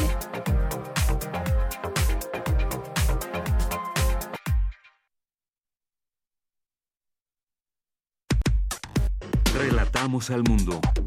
Relatamos al mundo. Porque tu opinión es importante, síguenos en nuestras redes sociales, en Facebook como Prisma RU y en Twitter como arroba PrismaRU. Continuamos dos de la tarde con 16 minutos. ¿Qué son los bots? ¿Qué son los trolls? ¿Cómo funcionan? Ayer el gobierno eh, del presidente López Obrador por la mañana presentó un análisis que identificó supuestas granjas de bots desde donde se lanzaron los ataques del jueves pasado contra la actual administración y la prensa, las cuales se asociaron a una cuenta a una cuenta madre ligada a un usuario a través de la cual se identifica una supuesta supuesta actividad de childbots, otro término también que vamos a conocer, también conocidos como nodos del exfuncionario Aurelio Nuño, el panista Juan Carlos Romero Hicks y el hijo del expresidente Calderón, Luis Calderón. Y a todo esto, ¿cómo podemos saber o cómo podemos, se puede descubrir, saber si hay esta operatividad a favor o en contra de un gobierno? Hablemos del tema, ya está en la línea telefónica, le agradezco mucho, nos tome esta llamada al maestro Luis Hurtado Razo, ya lo hemos tenido por aquí, ya lo conocen, que nos habla del manejo que se tiene en redes sociales. Él es director general de Comunicación Política Aplicada y académico de la Facultad de Ciencias Políticas y Sociales de la UNAM. Maestro, un gusto tenerte por aquí vía telefónica el día de hoy. Muy buenas tardes. Muy, muy buena tarde, Yanira. Pues estábamos platicando de esto que se presentó el día de ayer en la conferencia. Se ha hecho bastante, bastante ruido con este tema del el fenómeno hoy que tenemos de redes sociales, pero también otros términos y que son utilizados muchas veces, sobre todo a través de Twitter. Vamos a centrarnos el día de hoy el fenómeno de los bots y trolls de y las tendencias en redes. ¿Cómo podemos ir entendiendo todo esto? Quizás entender primero qué es un bot, qué es un troll, maestro. Mire, es muy sencillo, o sea, eh, voy a explicarlo en las dos vías que existe, digamos, el término de bot. El bot es un software, eh, a grandes rasgos, que lo que busca es eh, imitar automáticamente las tareas repetitivas que un usuario normal en redes sociales hace. Sin embargo, hay otra definición que tiene que ver con lo mismo, pero en lugar de que sea un software, es una serie de personas que están en un lugar específico y que eh, repiten, digamos, esas, esas eh, actitudes o actividades que realiza en teoría una persona en las redes sociales. O sea, tenemos por una vía, que es un software, uno contrata un software y en ese momento eh, una cuenta X o una serie o miles de cuentas repiten bajo cierto algoritmo o bajo cierto patrón que nosotros le diseñemos este y hacen en cuestión de segundos o minutos tendencia sobre un tema específico.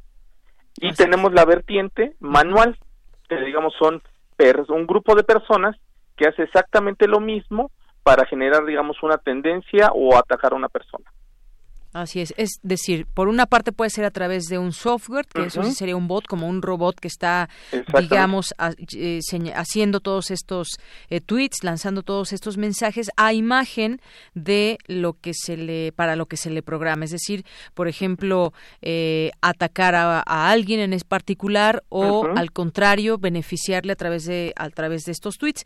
Y por otra, pues están estas personas físicamente sí existen, están en un lugar, es decir, por ejemplo, eh, se reúnen vamos a decirlo, en alguna oficina y entre todos, esos pueden ser cientos, miles, no lo sé, están tuiteando de manera normal, digamos, pero de manera de manera manual. Exactamente. Sí, por una parte, eh, eh, digamos, si es un software, puede ser un grupo de dos, tres personas. Sí. Y están simulando que son cientos de cuentas o miles de cuentas, dependiendo del contexto. Y en el otro caso, este sí son un grupo eh, eh, grande, o sea, eh, de unos 20 o 30 personas que hacen exactamente lo mismo, que, que asimilan ser un, cientos o miles de cuentas. Y, este fenómeno no es nuevo, esto ya existe desde hace muchos años. Así es. ¿Y cómo, cómo identificarlo? Es decir, por ejemplo, quisiéramos nosotros como usuarios de redes sociales, quienes sí tuiteamos con nuestro nombre, incluso con nuestra identidad, hay quienes prefieren hacerlo con otra identidad, lo cual también es válido, son cosas que, que permite, digamos, esta red social, pero nosotros, eh, ¿cómo identificamos cuando, cuando está haciendo un bot, por ejemplo? Mira, eh, son pasos muy sencillos. Lo primero este, por lo regular, todas estas cuentas son contratadas o tienen un, un periodo, digamos, de tiempo corto. O sea, eh, las personas que contratan las famosas granjas de bots, que son, digamos, este grupo de personas que están reunidos en un espacio específico, eh, por lo regular, cuando se contratan ese tipo de servicios, ellos eh, crean cuentas que tienen, son recién hechas, o sea, son de días, meses, y por lo regular tienen una cantidad muy pequeña de tweets. Y casi todos esos tweets eh, son eh, sobre eh, la temática por la cual fueron contratados. Digamos, si son contratadas para eh, criticar a un partido político, a un político, o inclusive también hay eh, presencia de bots para criticar, digamos, a empresas o a sociedades civiles o a, a personalidades del ámbito público. Bueno, cuando vemos ese tipo de tweets, o sea, nos metemos, digamos, a la cuenta y empezamos a ver que tiene pocos tweets, que es recién creada, que es muy monotemática, o sea, que siempre giran en el mismo tema. Este, y aparte de eso, por lo regular, el avatar, o sea, el avatar es la imagen que uno pone en el perfil, por lo regular no representa a la persona, o sea, la persona que digamos si se llama Fernando, es un decir. Y ve, entras y pues no está ni la imagen de Fernando, está la imagen de una flor o la imagen de un animalito, o ninguna imagen, ¿no? Que o ninguna imagen. podemos también no poder. Que es el famoso avatar gris que se da por default Twitter. Así es. O también otra forma de identificarlo es por el, la, la cuenta. Por lo regular, digamos, cuando uno crea su cuenta, busca que sea por lo regular su nombre o algo así, eh, que asimile o esté cercano relacionado con, tu nombre. Los bots, por lo regular, en primer lugar, es el avatar, la imagen de perfil, la cuenta, que por lo regular siempre es, digamos, se llama Fernando y son muchos números. Eso quiere decir que por default se la dio Twitter. Eh, y segundo, los temas que tratan, que tiene que ver con esta parte que es monotemático. Que si están atacando a una persona en ese momento, pues todos los tweets van a ser relacionados a ese tema. Y bajo esa lógica vemos también un elemento extra que es la eh, fecha de creación. Por lo regular son de recién creación y en ese sentido pues tienen como objetivo pues atacar a una persona. Así es. Bueno, pues esa es una forma de que podemos identificarlos, que las eh, aquellos posiblemente bots. Y digo posiblemente porque también hay mucha gente que quizás está sumando a esta red social y entonces, bueno, va a aparecer de reciente creación esta cuenta y pueden poner la foto que quieran y demás, pero pues hay que tratar de ir eh, identificando esto con estos elementos que, que, nos dice y que puedan ser eh, manejados por alguien más o que sea un software. Se puede por ejemplo, hacer esta diferencia o reconocer nosotros cuándo es un bot y cuándo es realmente una persona que está también siendo parte de estas eh, tipo, vamos a decirlo como call center, donde están personas de carne y hueso operando estos, eh, estos eh, hashtags? Sí, por lo regular, uno se da cuenta por el tipo de interacción. Cuando son, digamos, prefabricados, son muy automatizados, o sea, son respuestas muy eh, parecidas y por lo regular son muy, eh, no hay interacción. O sea, uno puede poner este, cuestiones a favor o en contra de cualquier tema y por lo regular siempre que le responde a alguien o hay interacción de otra persona, eh, uno trata de responder o busca responder. Los bots, en este caso, no, nada más lo único que hacen es inflar números en el sentido de que si son para, digamos, inflar la cuenta de una persona, nada más tienen ese objetivo. Segundo objetivo es, digamos, si son hechos para atacar, pues bueno, también ahí se ve esa característica que nada más ellos emiten estos mensajes. Y tercer objetivo también son muchas veces hechos para inflar tendencias, que ese es ahorita, digamos, el tema donde se está desarrollando todo este debate, que eh, los bots tienen una gran presencia para inflar y posicionar temas ya sea en contra o a favor. Bajo esa lógica se está, digamos, eh, eh, eh, generando tendencias que muchas veces no son naturales dentro del espacio público digital, principalmente de Twitter, sino que esas tendencias son fabricadas desde un call center o desde un, con un software.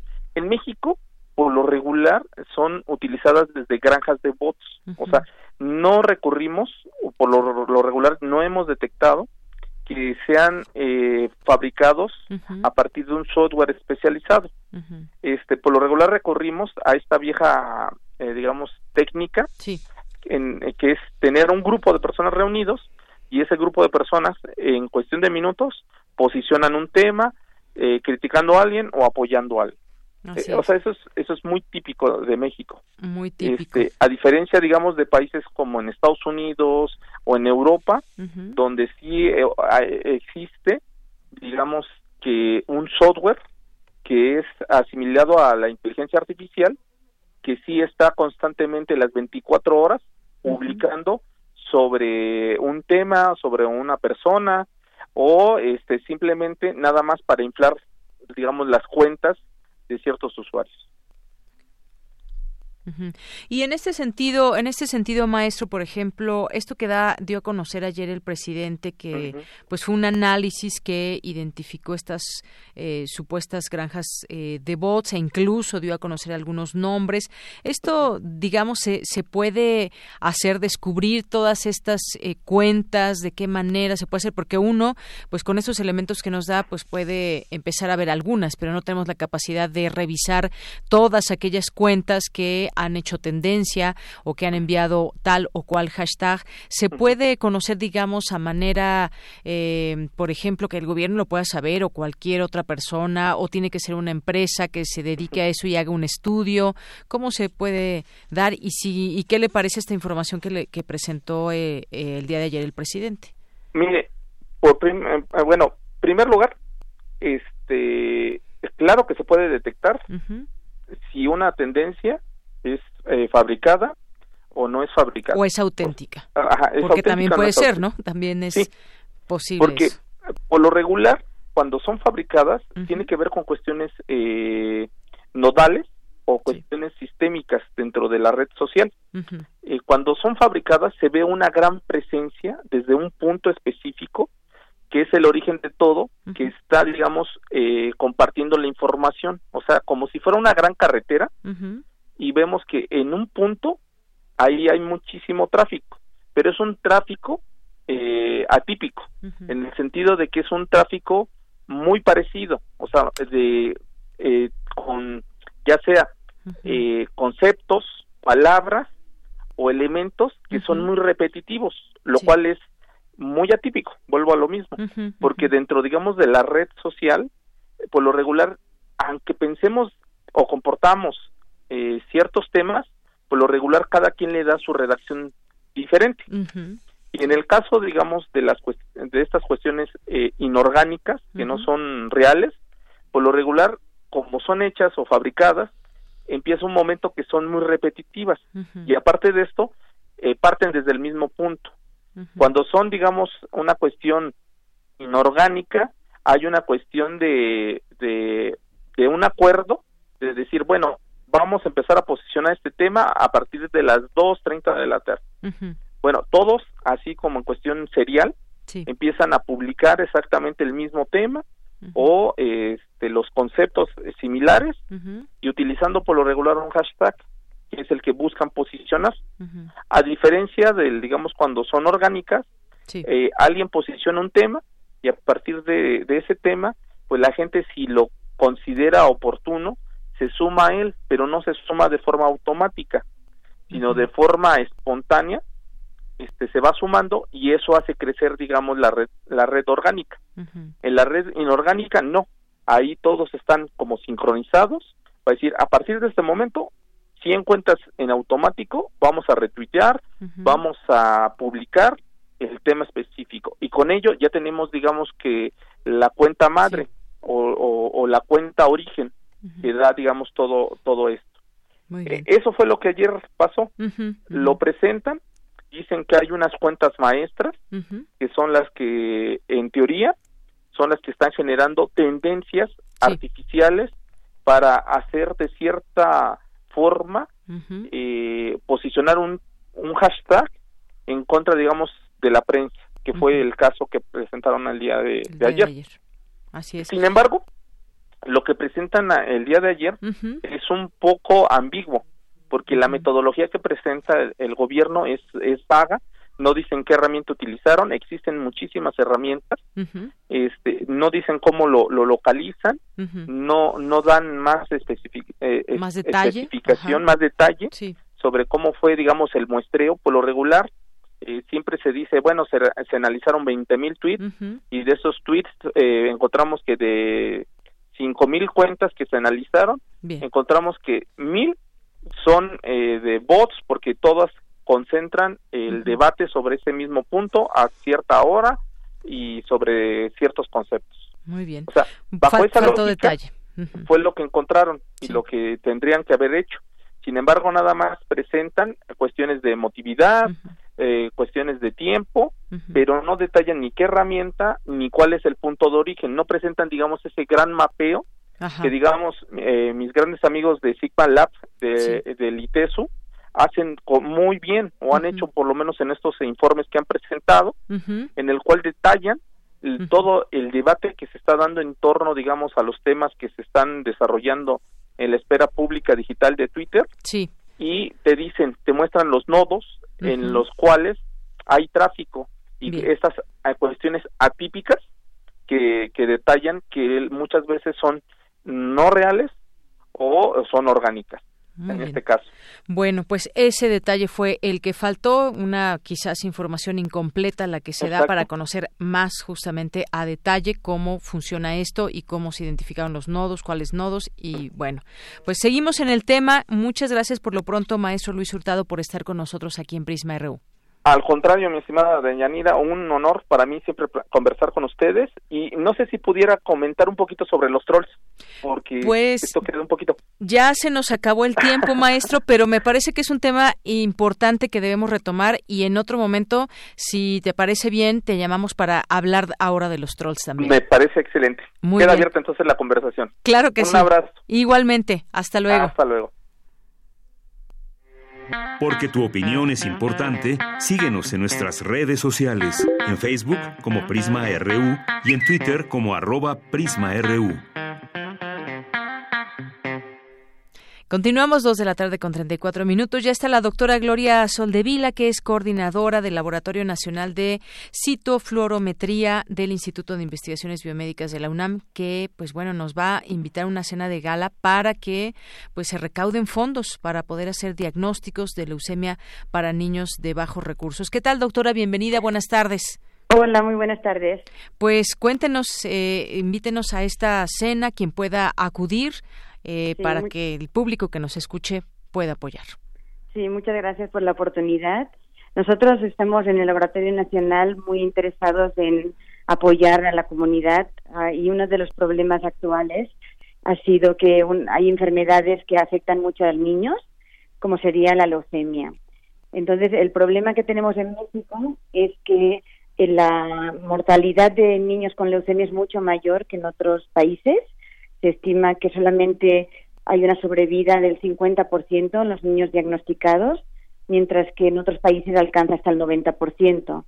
Y nos hemos dado cuenta que parte de esta mortalidad es que el diagnóstico no se hace de manera apropiada o a tiempo y por tanto pues los niños no acceden a, a las metodologías que permitirían darles un tratamiento adecuado. Entonces, nosotros en el Laboratorio Nacional de Citometría de Flujo tenemos unas herramientas, que es realmente esa metodología que se llama citometría de flujo, que permite de manera muy precisa saber el subtipo de cáncer de leucemia que tiene el niño y, por tanto, ayudarlo a, a nivel de darles el diagnóstico a los médicos para que puedan elegir el tratamiento.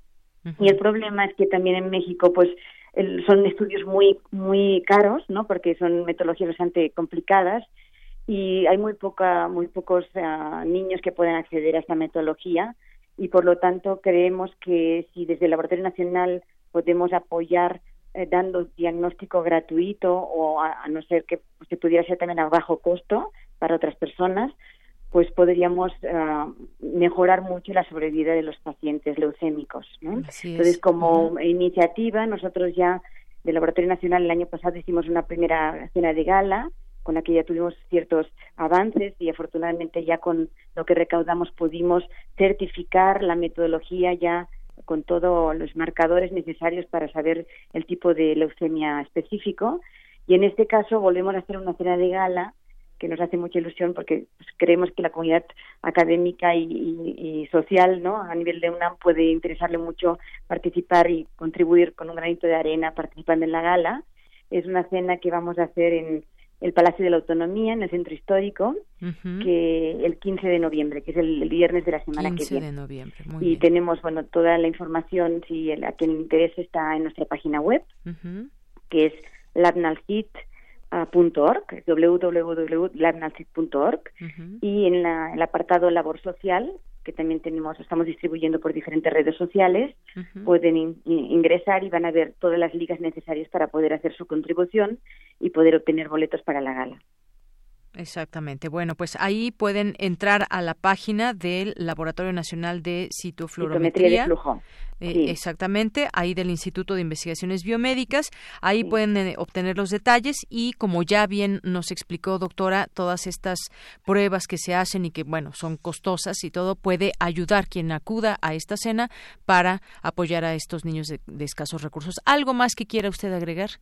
Sí, yo creo que un poquito nosotros, y como yo soy científica y somos muchos, muchos científicos que a veces necesitamos mirar un poquito a nuestro alrededor y ver que hay problemas de salud importantes en, en el país y creo que esto es un inicio, ¿no? Es empezar a, ver que con nuestras mismas herramientas, ¿no? De nuestro trabajo podemos hacer una, pues, contribuir, ¿no? A, a, mejorar la vida, sobre todo tratándose de niños, ¿no? Entonces yo pues los invito a todos cordialmente y cualquier información que necesiten a través de nuestra página web lo pueden consultar. Muy bien, pues doctora, le agradezco mucho estos minutos aquí en Prisma RU. Muchas gracias. Muy buenas tardes. Hasta luego. Bien, pues fue la doctora Gloria Soldevila con esta invitación. Para mayores detalles, ahí está la página de Internet. Continuamos. Relatamos al mundo. Relatamos al mundo.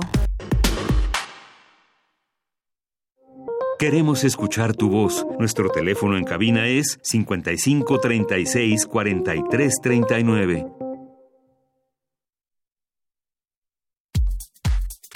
Tu opinión es muy importante. Escríbenos al correo electrónico prisma.radiounam@gmail.com. Bien, continuamos. Es martes de Poetas Errantes y ya nos acompaña aquí completamente la nueva generación de los poetas y hoy nos acompañan Tana Ramos y Carlos García que nos vienen a, pues a presentar eh, parte del trabajo que están llevando a cabo dentro del servicio social. ¿Qué tal Tana Ramos? Bienvenida. Muy bien, muchas gracias. Muy contenta de estar aquí otra vez. Qué bueno. ¿De qué carrera? Yo de teatro. De teatro. De filosofía y letras. ¿Y Carlos García? Hola, buena. Eh, ¿Cómo estás? Bienvenido. Buenas tardes. Eh, yo soy de la carrera de Lengua y Literaturas Hispánicas. Muy bien. Y cuéntenos qué nos presentan el día de hoy. Pues hoy traemos un guion que escribí yo. Es el primero que escribo aquí con los poetas errantes. Y es un guion que significa mucho para mí. Es Normalmente escribimos sobre anécdotas nuestras personales y a partir de eso creamos los guiones y esta vez es a partir de una persona que fue y es y será muy importante para mí que muy lamentablemente se quitó la vida cuando teníamos 14, casi 15 años. Y pues fue un parteaguas en mi vida, ¿no? Hasta ahora es uno de los eventos más importantes y de las personas que más me ha marcado.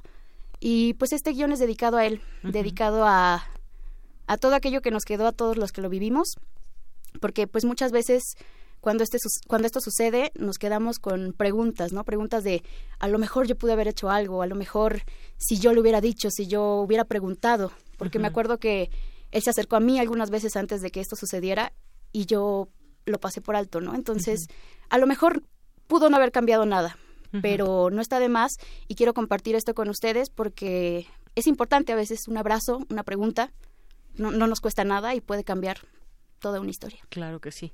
Sí, Tana. Carlos, ¿quieres agregar algo antes de escuchar ese trabajo que nos presentan hoy?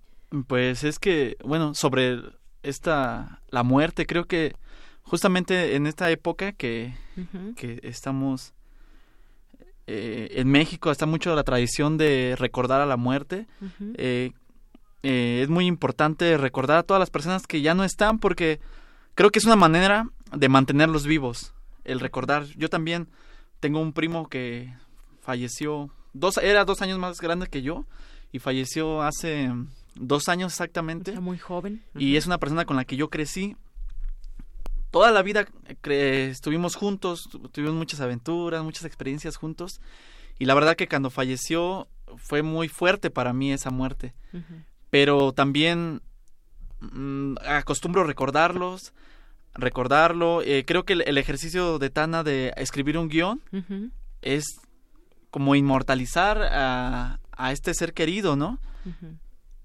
Creo que es, muy importante la función que tiene el arte también para, para recordar a las personas que ya no están. Así es. Bueno, pues sí, ¿cómo, ¿cómo recordamos cada uno de nosotros a nuestros muertos, a nuestros familiares, amigos? Vamos a escuchar ese trabajo que nos presentan el día de hoy. Poeta soy, errando voy, buscando el sonido que deja la voz.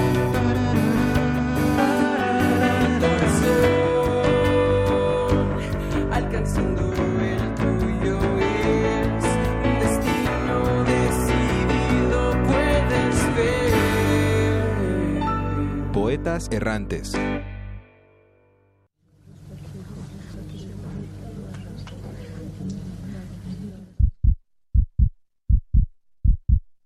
Te traje estas flores en forma de oso. No quería un oso, pero la señora de las flores pensó que era tu cumpleaños.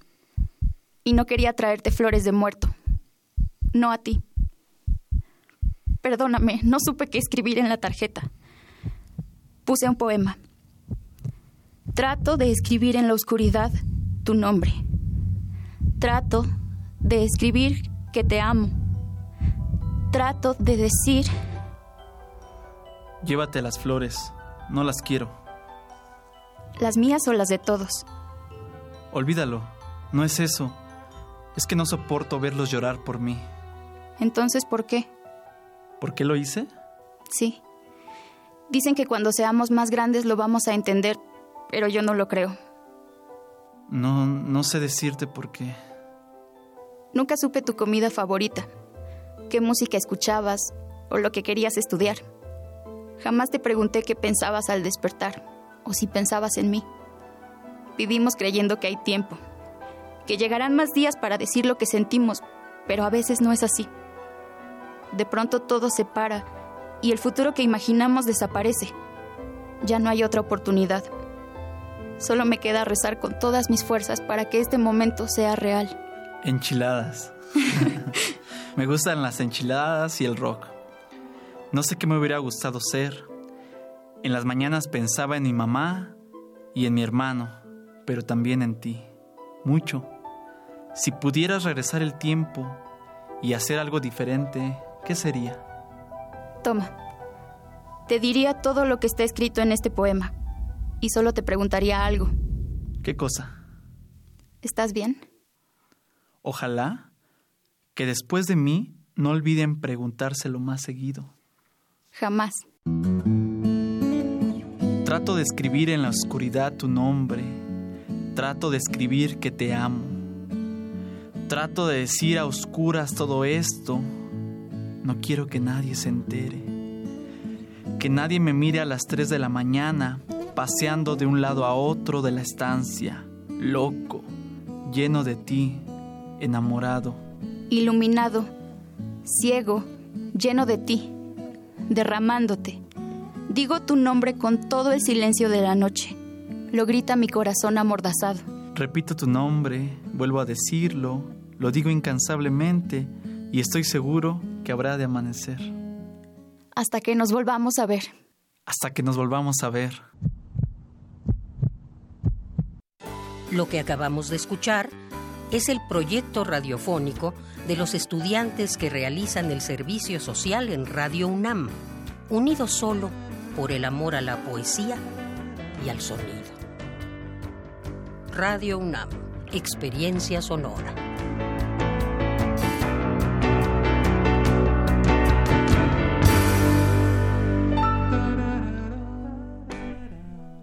Bien, pues este fue el trabajo que nos presentan hoy Tana Ramos y Carlos García del Servicio Social de los Poetas Errantes, este grupo que han conformado. Ya nos vamos a despedir, algo que quieran comentar. Pues a mí me gustaría mandar un saludo a la familia de Adrián Consuelo, si alguien nos está escuchando, y que sepan que fue y es y será alguien muy querido por muchos. Yo, bueno, cambiando un poquito de tema.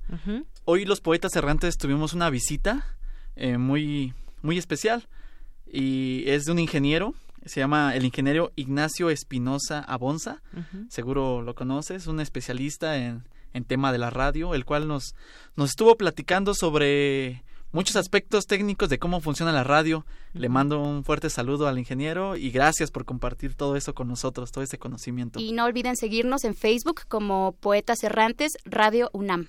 Así es, no se olviden de seguirlos ahí en redes sociales para que pues más gente vaya conociendo lo que hacen y también, bueno, ¿por qué no sugerirles y, y que puedan también unirse otros poetas? Pues Tana Ramos, Carlos García, muchas gracias por venir, gracias por este trabajo y el siguiente martes ya esperaremos a otros poetas errantes. Muchas gracias. Muchas gracias, Dayanira. Gracias, continuamos. Relatamos al mundo. Relatamos al mundo. Prisma RU. Relatamos al mundo.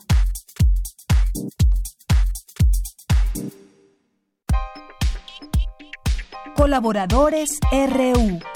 Literatura. Bien, pues ya estamos aquí a la orilla de la tarde con Alejandro Toledo, escritor y ensayista, que pues hablará de la biografía de, de José Valadez, dedicada a Rafael Buelna, Buelnita, el chamaco, como le decía Villa, el general más joven de la Revolución Mexicana. ¿Cómo estás, Alejandro? Bienvenido, buenas tardes. ¿Qué tal, Deyanira? ¿Cómo estás tú? Muy bien, muchas gracias. Pues cuéntanos. Pues eh, bueno, Buelna es un personaje que figura en la literatura de la de la revolución recuerdo yo hay un pasaje más o menos extenso en el Águila y la serpiente de Martín Luis Guzmán donde hacen un viaje este Martín Luis Guzmán y, y en un estos como coches que se que se pegan a las a las vías del tren que funcionan con un motorcito y que hacen y hacen un recorrido que es como como si fueran en el en el ratón loco porque es, es un viaje en la noche hacia todo todo muy oscuro que termina incluso con un descarrilamiento de, la, de la máquina. Este es un pasaje que muy bien narrado por Martín Luis Guzmán en en el águila y la serpiente. Y ahí conoce a este personaje que era muy joven y que siempre parecía como dice Martín Guzmán como un alguien que se hubiera robado el los el disfraz digamos o el, el aditamento de un de un militar y se lo hubiera puesto como porque era muy muy jovencito este él eh, nació en Sinaloa es de un lugar que se llama Mocorito en Sinaloa en 1880 y este en el libro este José C. Valadez cuenta que, que los que en Sinaloa tenían también a, a, una especie de clon de Porfirio Díaz que se llamaba Francisco Cañedo que gobernó por 32 años entonces, su muerte coincide con, con, las fechas, con el declive de, de Porfirio Díaz, pero lo primero que, que hace este Buelnita es, es este eh, ir con, bueno, digamos que eh, participar en, una especie de revuelta que se dio en ese momento con la muerte del gobernador y con el eh, este, la, las elecciones por por este eh, locales digamos no y esto se juntó un poco con el asunto de, de Madero, que tenía esos dos ideales, digamos, el local y el, y el, y el nacional. Y, y este, entonces este, luchó contra Victoriano Huerta, muy jovencito, cuando eh, Victoriano Huerta asesina a, a Madero y a, y a Pino Suárez.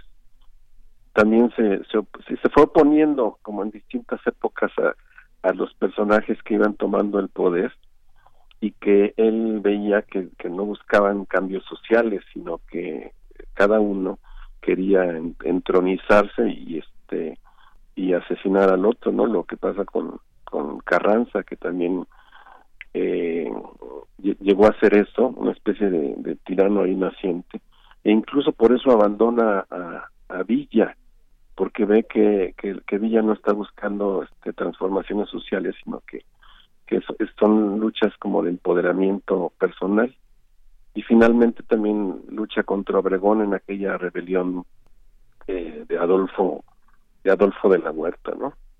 Entonces hay bueno, dos cosas que lo caracterizan es por un lado su presencia que era como la de un muchacho Eh, y este, pero, pero también la de un, de un personaje como muy aguerrido que siempre iba al frente en las, en las batallas y, y que ese arrojo lo, lo llevó a, a tener grandes victorias en, en esas distintas luchas que él, que él fue que él fue siguiendo. Hay una carta que aquí cita José C. Valadez eh, que le envía Buelna a, Carranza y en donde le pide que, que tome decisiones a favor del, de, la, de la revolución. Le dice, Señor, tenga usted una vez más la visión clara y el dominio de sí propio como hombre y la majestad serena de la obediencia a la voluntad nacional como primer jefe que terminado ya su misión histórica devuelve la victoriosa espada de mando a quienes se le entregaron esperando glorioso y tranquilo la hora en que acaso la patria vuelva a llamarlo. Es decir, que le pide que acepte lo, lo, lo estipulado por la Convención de 1914 y que se y que se retire, ¿no? También le dice salve usted nuevamente a la nación y sálvese a, a sí mismo. Y es algo en lo que Carranza pues no le no le hizo no le hizo caso, ¿no?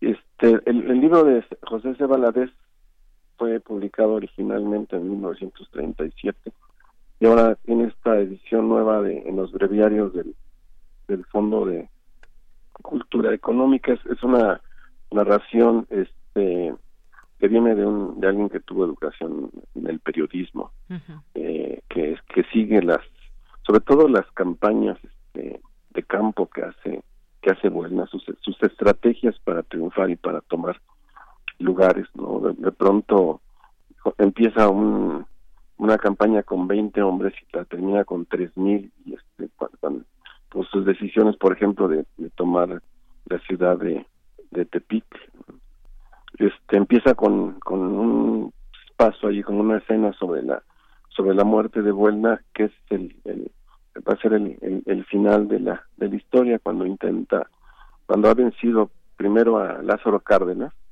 en Michoacán y después este tiene que tiene que re, replegarse no es, es, es un general fue el general más joven que tuvo la la Revolución Mexicana vivió 33 años y murió y murió en en combate no entonces es un gran personaje que te digo figura en en, en, los libros de la Revolución Mexicana. Yo recuerdo especialmente ese pasaje del, del águila y la serpiente, y aquí tiene un libro dedicado a él, y es un, es un buen personaje, ¿no? Uh -huh. Así Siempre es. se opuso sí. a, a, aquellos que, que, que buscaban más el, su, su poder personal, digamos, uh -huh. que los que los cambios sociales es algo que lo que lo caracteriza, ¿no? Así es, Rafael Buelna, este revolucionario sinaloense y que pues estos eh, pasajes, estos eh, detalles que nos cuentas, pues siempre, siempre nos, nos llena también justamente de esa eh, curiosidad por voltear a ver estos textos que nos dan, nos dan más cuenta de esos personajes que fueron parte de los cambios o fueron parte de, eh, importante de la historia de este país, Alejandro él se daba cuenta muy bien cuando uh -huh. alguien pues, este, quería el, el, beneficio personal y no no los cambios que él pedía no lo, sí. lo vio en, en, en Carranza uh -huh. lo vio en Villa incluso abandona a Villa en algún momento y se va a vivir a Estados Unidos porque uh -huh. se da cuenta que la que la, la, lucha de Villa no era por por el bien de la nación sino que era era un asunto este de, de, de, personal no también lo, lo nota en, en Obregón y cuando este Obregón intenta imponer a Plutarco Elías Calles, que viene de esta rebelión de Adolfo de la Huerta, no duda en seguir a Adolfo de la Huerta, ¿no? Porque él, este, digamos que tenía esa, esa idea muy clara de que la, las luchas no eran para cambiar personas, sino era para transformar la, la sociedad, a pesar de que era, Martín Guzmán se da cuenta de eso, de que a pesar de que era, parecía un niño, uh -huh. pues, Villa le, le, le llamaba chamaco, que se veía como muy inocente. Su pensamiento no era no era tan inocente y tenía las tenía ideas como muy claras de lo que estaba pasando. Y de ahí que haya este combatido sucesivamente a, a tantos personajes no desde Porfirio Díaz hasta bueno Victoriano Huerta Carranza uh -huh. Villa y, y al, al, final Obregón que fue esa última campaña a la que en la que fue herido y, fue y murió. Muy bien, bueno, pues esta, esta es la eh, lo que nos recomiendas en esta ocasión, en este día martes, y pues a leer a quienes estén interesados estos pasajes y que además mucho se ha escrito también, eh, incluso desde el cine sobre sobre Rafael Buelna, Alejandro, para que lo sigamos conociendo este importante hay una, personaje. Hay una película que se llama El, camarada Buelna o el compañero Buelna, no sé, el ciudadano Buelna, ¿no? Realmente yo no, no, la conozco esa, esa película. Que no sé si es de Felipe Casals. Sí, es de Casals, exactamente. Que, que puede ser interesante. Además estamos iniciando el, el, mes de la revolución, que es noviembre. Yo estoy ahora leyendo, el, bueno, La Tormenta, que es el libro de Vasconcelos dedicado a la también al tema de la de la lucha armada. y, es, es, es un asunto que todavía está presente, digamos, ¿no? Mucha de la política que se hacía a comienzos del siglo XX en, México se sigue haciendo ahora y estamos y vemos escenas tan sangrientas en en aquella época como en esta, ¿no? Entonces la revolución es como un reflejo de muchas cosas que están están pasando quizá en este momento. Claro, ¿qué, uh, hemos aprendido o cómo nos ha llevado hasta esta, a situarnos hasta el día de hoy como con estas eh, características que ha pasado en nuestro, eh, en nuestro, eh, en nuestro pasado, valga la redundancia, y qué tenemos que entender, cómo comprenderlo, y bueno, pues desde esta mirada hoy, desde la literatura, con esta recomendación. Pues Alejandro, muchas gracias como siempre por estar con nosotros aquí en Prisma RU. Que estés muy bien. Nos vemos la próxima semana. Claro que sí. Hasta luego, Alejandro Toledo, escritor y ensayista, y que tiene esta sección aquí con nosotros todos los martes a la orilla de la tarde. Continuamos y bueno, pues ya casi, ya prácticamente nos estamos despidiendo. Mañana, por supuesto, continuaremos dando seguimiento a las distintas eh, noticias también desde la perspectiva universitaria. Mañana tendremos una mesa de análisis para hablar sobre la legalización de la marihuana, porque más allá de la propia palabra legalizar esta droga, qué implica, qué significa, qué debemos entender como ciudadanos, por qué estamos a favor, por qué estamos en contra, analizar desde esta perspectiva, pues siempre es interesante. Así que, pues nos despedimos, gracias por su atención, como todos los días que nos acompañan de lunes a viernes de una a tres de la tarde. Aquí en el micrófono se despide de Yanira Morán a nombre de todos mis compañeros. Quédese en sintonía de Radio UNAM. Hasta mañana y buen provecho.